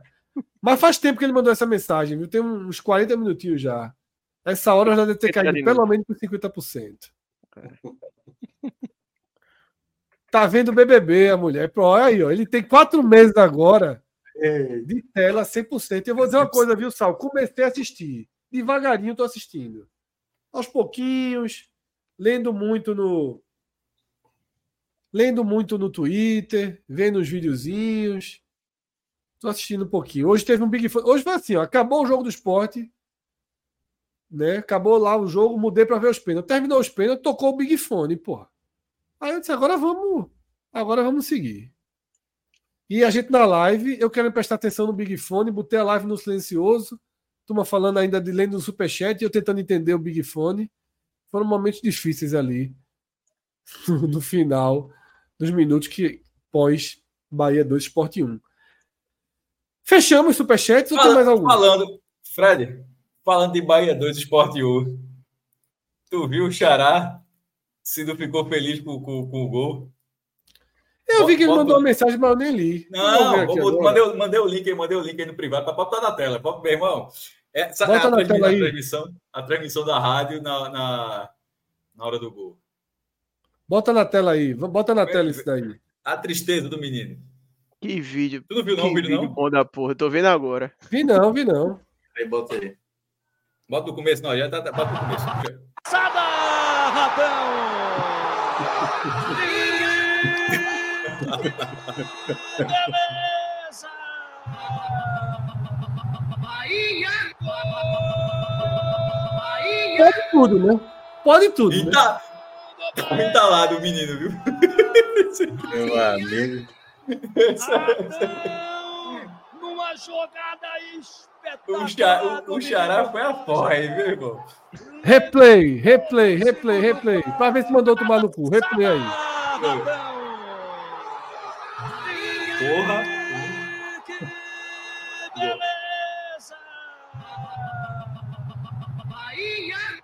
É, vamos, vamos só, só porra, só porra, amigo. Vamos porra.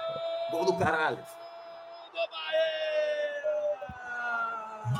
Ou seja, foi de fato a maior vitória da rodada, né? Tá, tá explicado no cascador. A maior comemoração foi, né? é. faz tempo que eu não via o quinto gol ser tão comemorado, viu? Foi. Esse quinto gol aí foi foda. Viu? O quinto gol do Bahia, turma comemorou demais, pô. Meu irmão, um os caras estão dizendo, aqui, dizendo aqui no chat que esse narrador é de Recife, torcedor do esporte. Profissional, porra, se for o caso. É, profissional é. total, viu? É o salário, é, meu irmão, o trabalho do cara que tava fazendo. Um dia a galera vai entender isso mesmo. Trabalho é trabalho, a gente brinca, tirou daqui só uma porra aqui, mas não fez o react lá. Ah, fez o react, terminou, tá aqui duas horas, aqui duas horas, não, três horas quase. Apoiou falando do jogo. Ano passado, mas no gol do esporte a, a gente nem sorriu, viu? Eu, o esporte fez o gol. Celso e Cássio, teve... 50 segundos atrás, eu não esbocei nem reação. E quando saiu também não esbocei, não. Zero ali, normal. Perdeu do Ceará na Copa do Nordeste do ano passado, do jeito que perdeu, vai pro, vai pro ar normal, velho. Assim, cara. Muita gente não entende, eu acho que é assim tá, mas trabalho, pô. O cara consegue fazer, a chateação, chateação fica outro momento, trabalho esse trabalho. Inclusive, trabalhando, você, você inclusive absorve a chateação, você consegue desenvolver ela. Então, é, é absolutamente natural. Deve existir uma dificuldade de acreditar, mas se você acreditar, é porque é verdade. É, e Castro ganhou aí, porque eu, eu, eu fiz algo 15% quando o Rafael pegou a segunda penalidade hoje. Eu, Como é que é? Tu o quê? Quando o Rafael pegou a segunda penalidade hoje do Palmeiras, deu, mas não chega nem perto dessa de Cardoso aí. Cardoso não. é mas foi, foi, foi Eu não consigo fácil. imaginar a minhoca comemorando assim, não. Igual o Cardoso. Eu dando soco, né? Eu tava dando soco na parede pra caramba. O São Paulo passou tempo sem ganhar campeonato e agora a minhoca tá. Jejum, meu amigo. Jejum, você sabe como é. Acostumando. Você sabe como é jejum. Mas certeza que terminou, ele fez, rapaz, esse título agora vai fazer renovar com o jogador X. Cada pênalti, ele arrumou cada, alguma coisinha assim para. Cada batedor de pênalti do São Paulo era dizendo assim: essa merda vai perder. Puta que pariu, é foda. É desse jeito. Larguei, viu? Não sei vocês, larguei. Bora, bora. Bora, vamos embora. Valeu, Pedro. Tá com a Até amanhã um com NE primeira edição, por volta ali de uma e meia da tarde, e à noite, só Deus sabe se vem. 543 Alice, pessoas ainda. Quantas? É porque a gente vai acabar porque tem que acabar, mas tem gente pra cacete ainda. Tem gente demais ainda. Mas, meu amigo, veja só. Aí, se inscreve aí no canal. Do jeito que estão. Obrigado. Do jeito Chegamos que a 25 mil, um quarto da placa. O YouTube, se quiser, pode mandar um quarto da placa. Pode ser por peça, tipo Lego. Já chegamos agora, temos um quarto da peça. Da, 20, a peça 100 mil, né? Chegou a 25. E é isso. Obrigado para todo mundo que sempre acompanha a gente. Desde tarde chegou aqui, chegou a bater mais de mil. Tem, pô, 540 agora, uma da manhã. Muita gente com zero ponto na cabeça. E se a gente não acabar com o Mestre Esporte Central, do jeito que está sendo, está tá cada dia antecipando. Não, daqui, até mais jogo é segunda. É, exatamente. Já já começa essa porra. Já já começa. Cássio, para agora, é central. WO. Como é que é? é central, Cássio. Sem dúvida alguma, sobretudo com 0x0. O que é isso? Sobretudo o quê? Sobretudo com 0x0 com o Maguari. O Central até arrombou com os coisas 0x0. Eu gostei. Eu gostei da fala de Arthur, que eu Arthur assim, marca logo agora que aí o Central perde WO. É o justo, é o justo. Pra mim é o correto. O cara tá no desespero mesmo. É, não chegou o e-mail lá e não tem nada a ver com isso. Ganhar, tem que ganhar, tem que ganhar o esporte. O Maguari tá chegando, viu?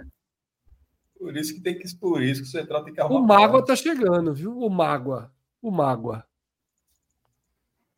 Salve lá, manda um superchat perguntando se sábado em Olinda ainda é o melhor dia. São lendas. Reza, reza a lenda que sim. Já fui muito sábado em Olinda, porque, como tem o Galo, as atenções se dividem, né? E fica menos gente. Mas esse menos gente em Olinda é gente demais, viu? Agora. Mas é menos gente. O pior, o pior dia que eu fui para Olinda na minha vida inteira foi um dia que eu tinha ido pro Galo, não, tal, vamos voltar cedo para casa. Aí, meu irmão, minha esposa comeu a conversa, aí a turma falando, não, vamos direto para Olinda. Porra, quatro e meia da tarde, quatro, quatro e meia. Saiu do Galo para Olinda. Chegou lá na hora da concentração do Axepoco, quando a Axepoco ainda saía da igreja de São Bento ali em cima, do mosteiro. Puta que pariu, meu velho. O empurra empurra para descer. Era um negócio absurdo assim. O cara era levado pela multidão sem chão, pô. Isso eu com 1,90m. Imagina com 1,60m o cara, meu irmão. Só veio descobrir, descobrir como é o mundo quando chegou lá embaixo, né? Eu achei insuportável. Mas aí eu achei pouco, hoje em dia, nem pode mais sair lá de cima, né? Pela quantidade sai, de gente. Sai lá embaixo, sai lá embaixo agora. Já faz um, um, um, um circuito fora do roteiro. Agora foi tão foi tão traumático que nunca mais teve esse pedido pós-galo. Vamos para Olinda? Aí foi absolutamente. Nunca mais teve um cisco dessa ideia de depois do Galo seguir para Olinda. Tá? Mas é isso. Semana de carnaval, semana de futebol. Quem perdeu terá jogos de vida ou morte aí pela Copa do Nordeste para não largar tão atrás, tá? E ainda tem um estadualzinho no meio para animar a semana.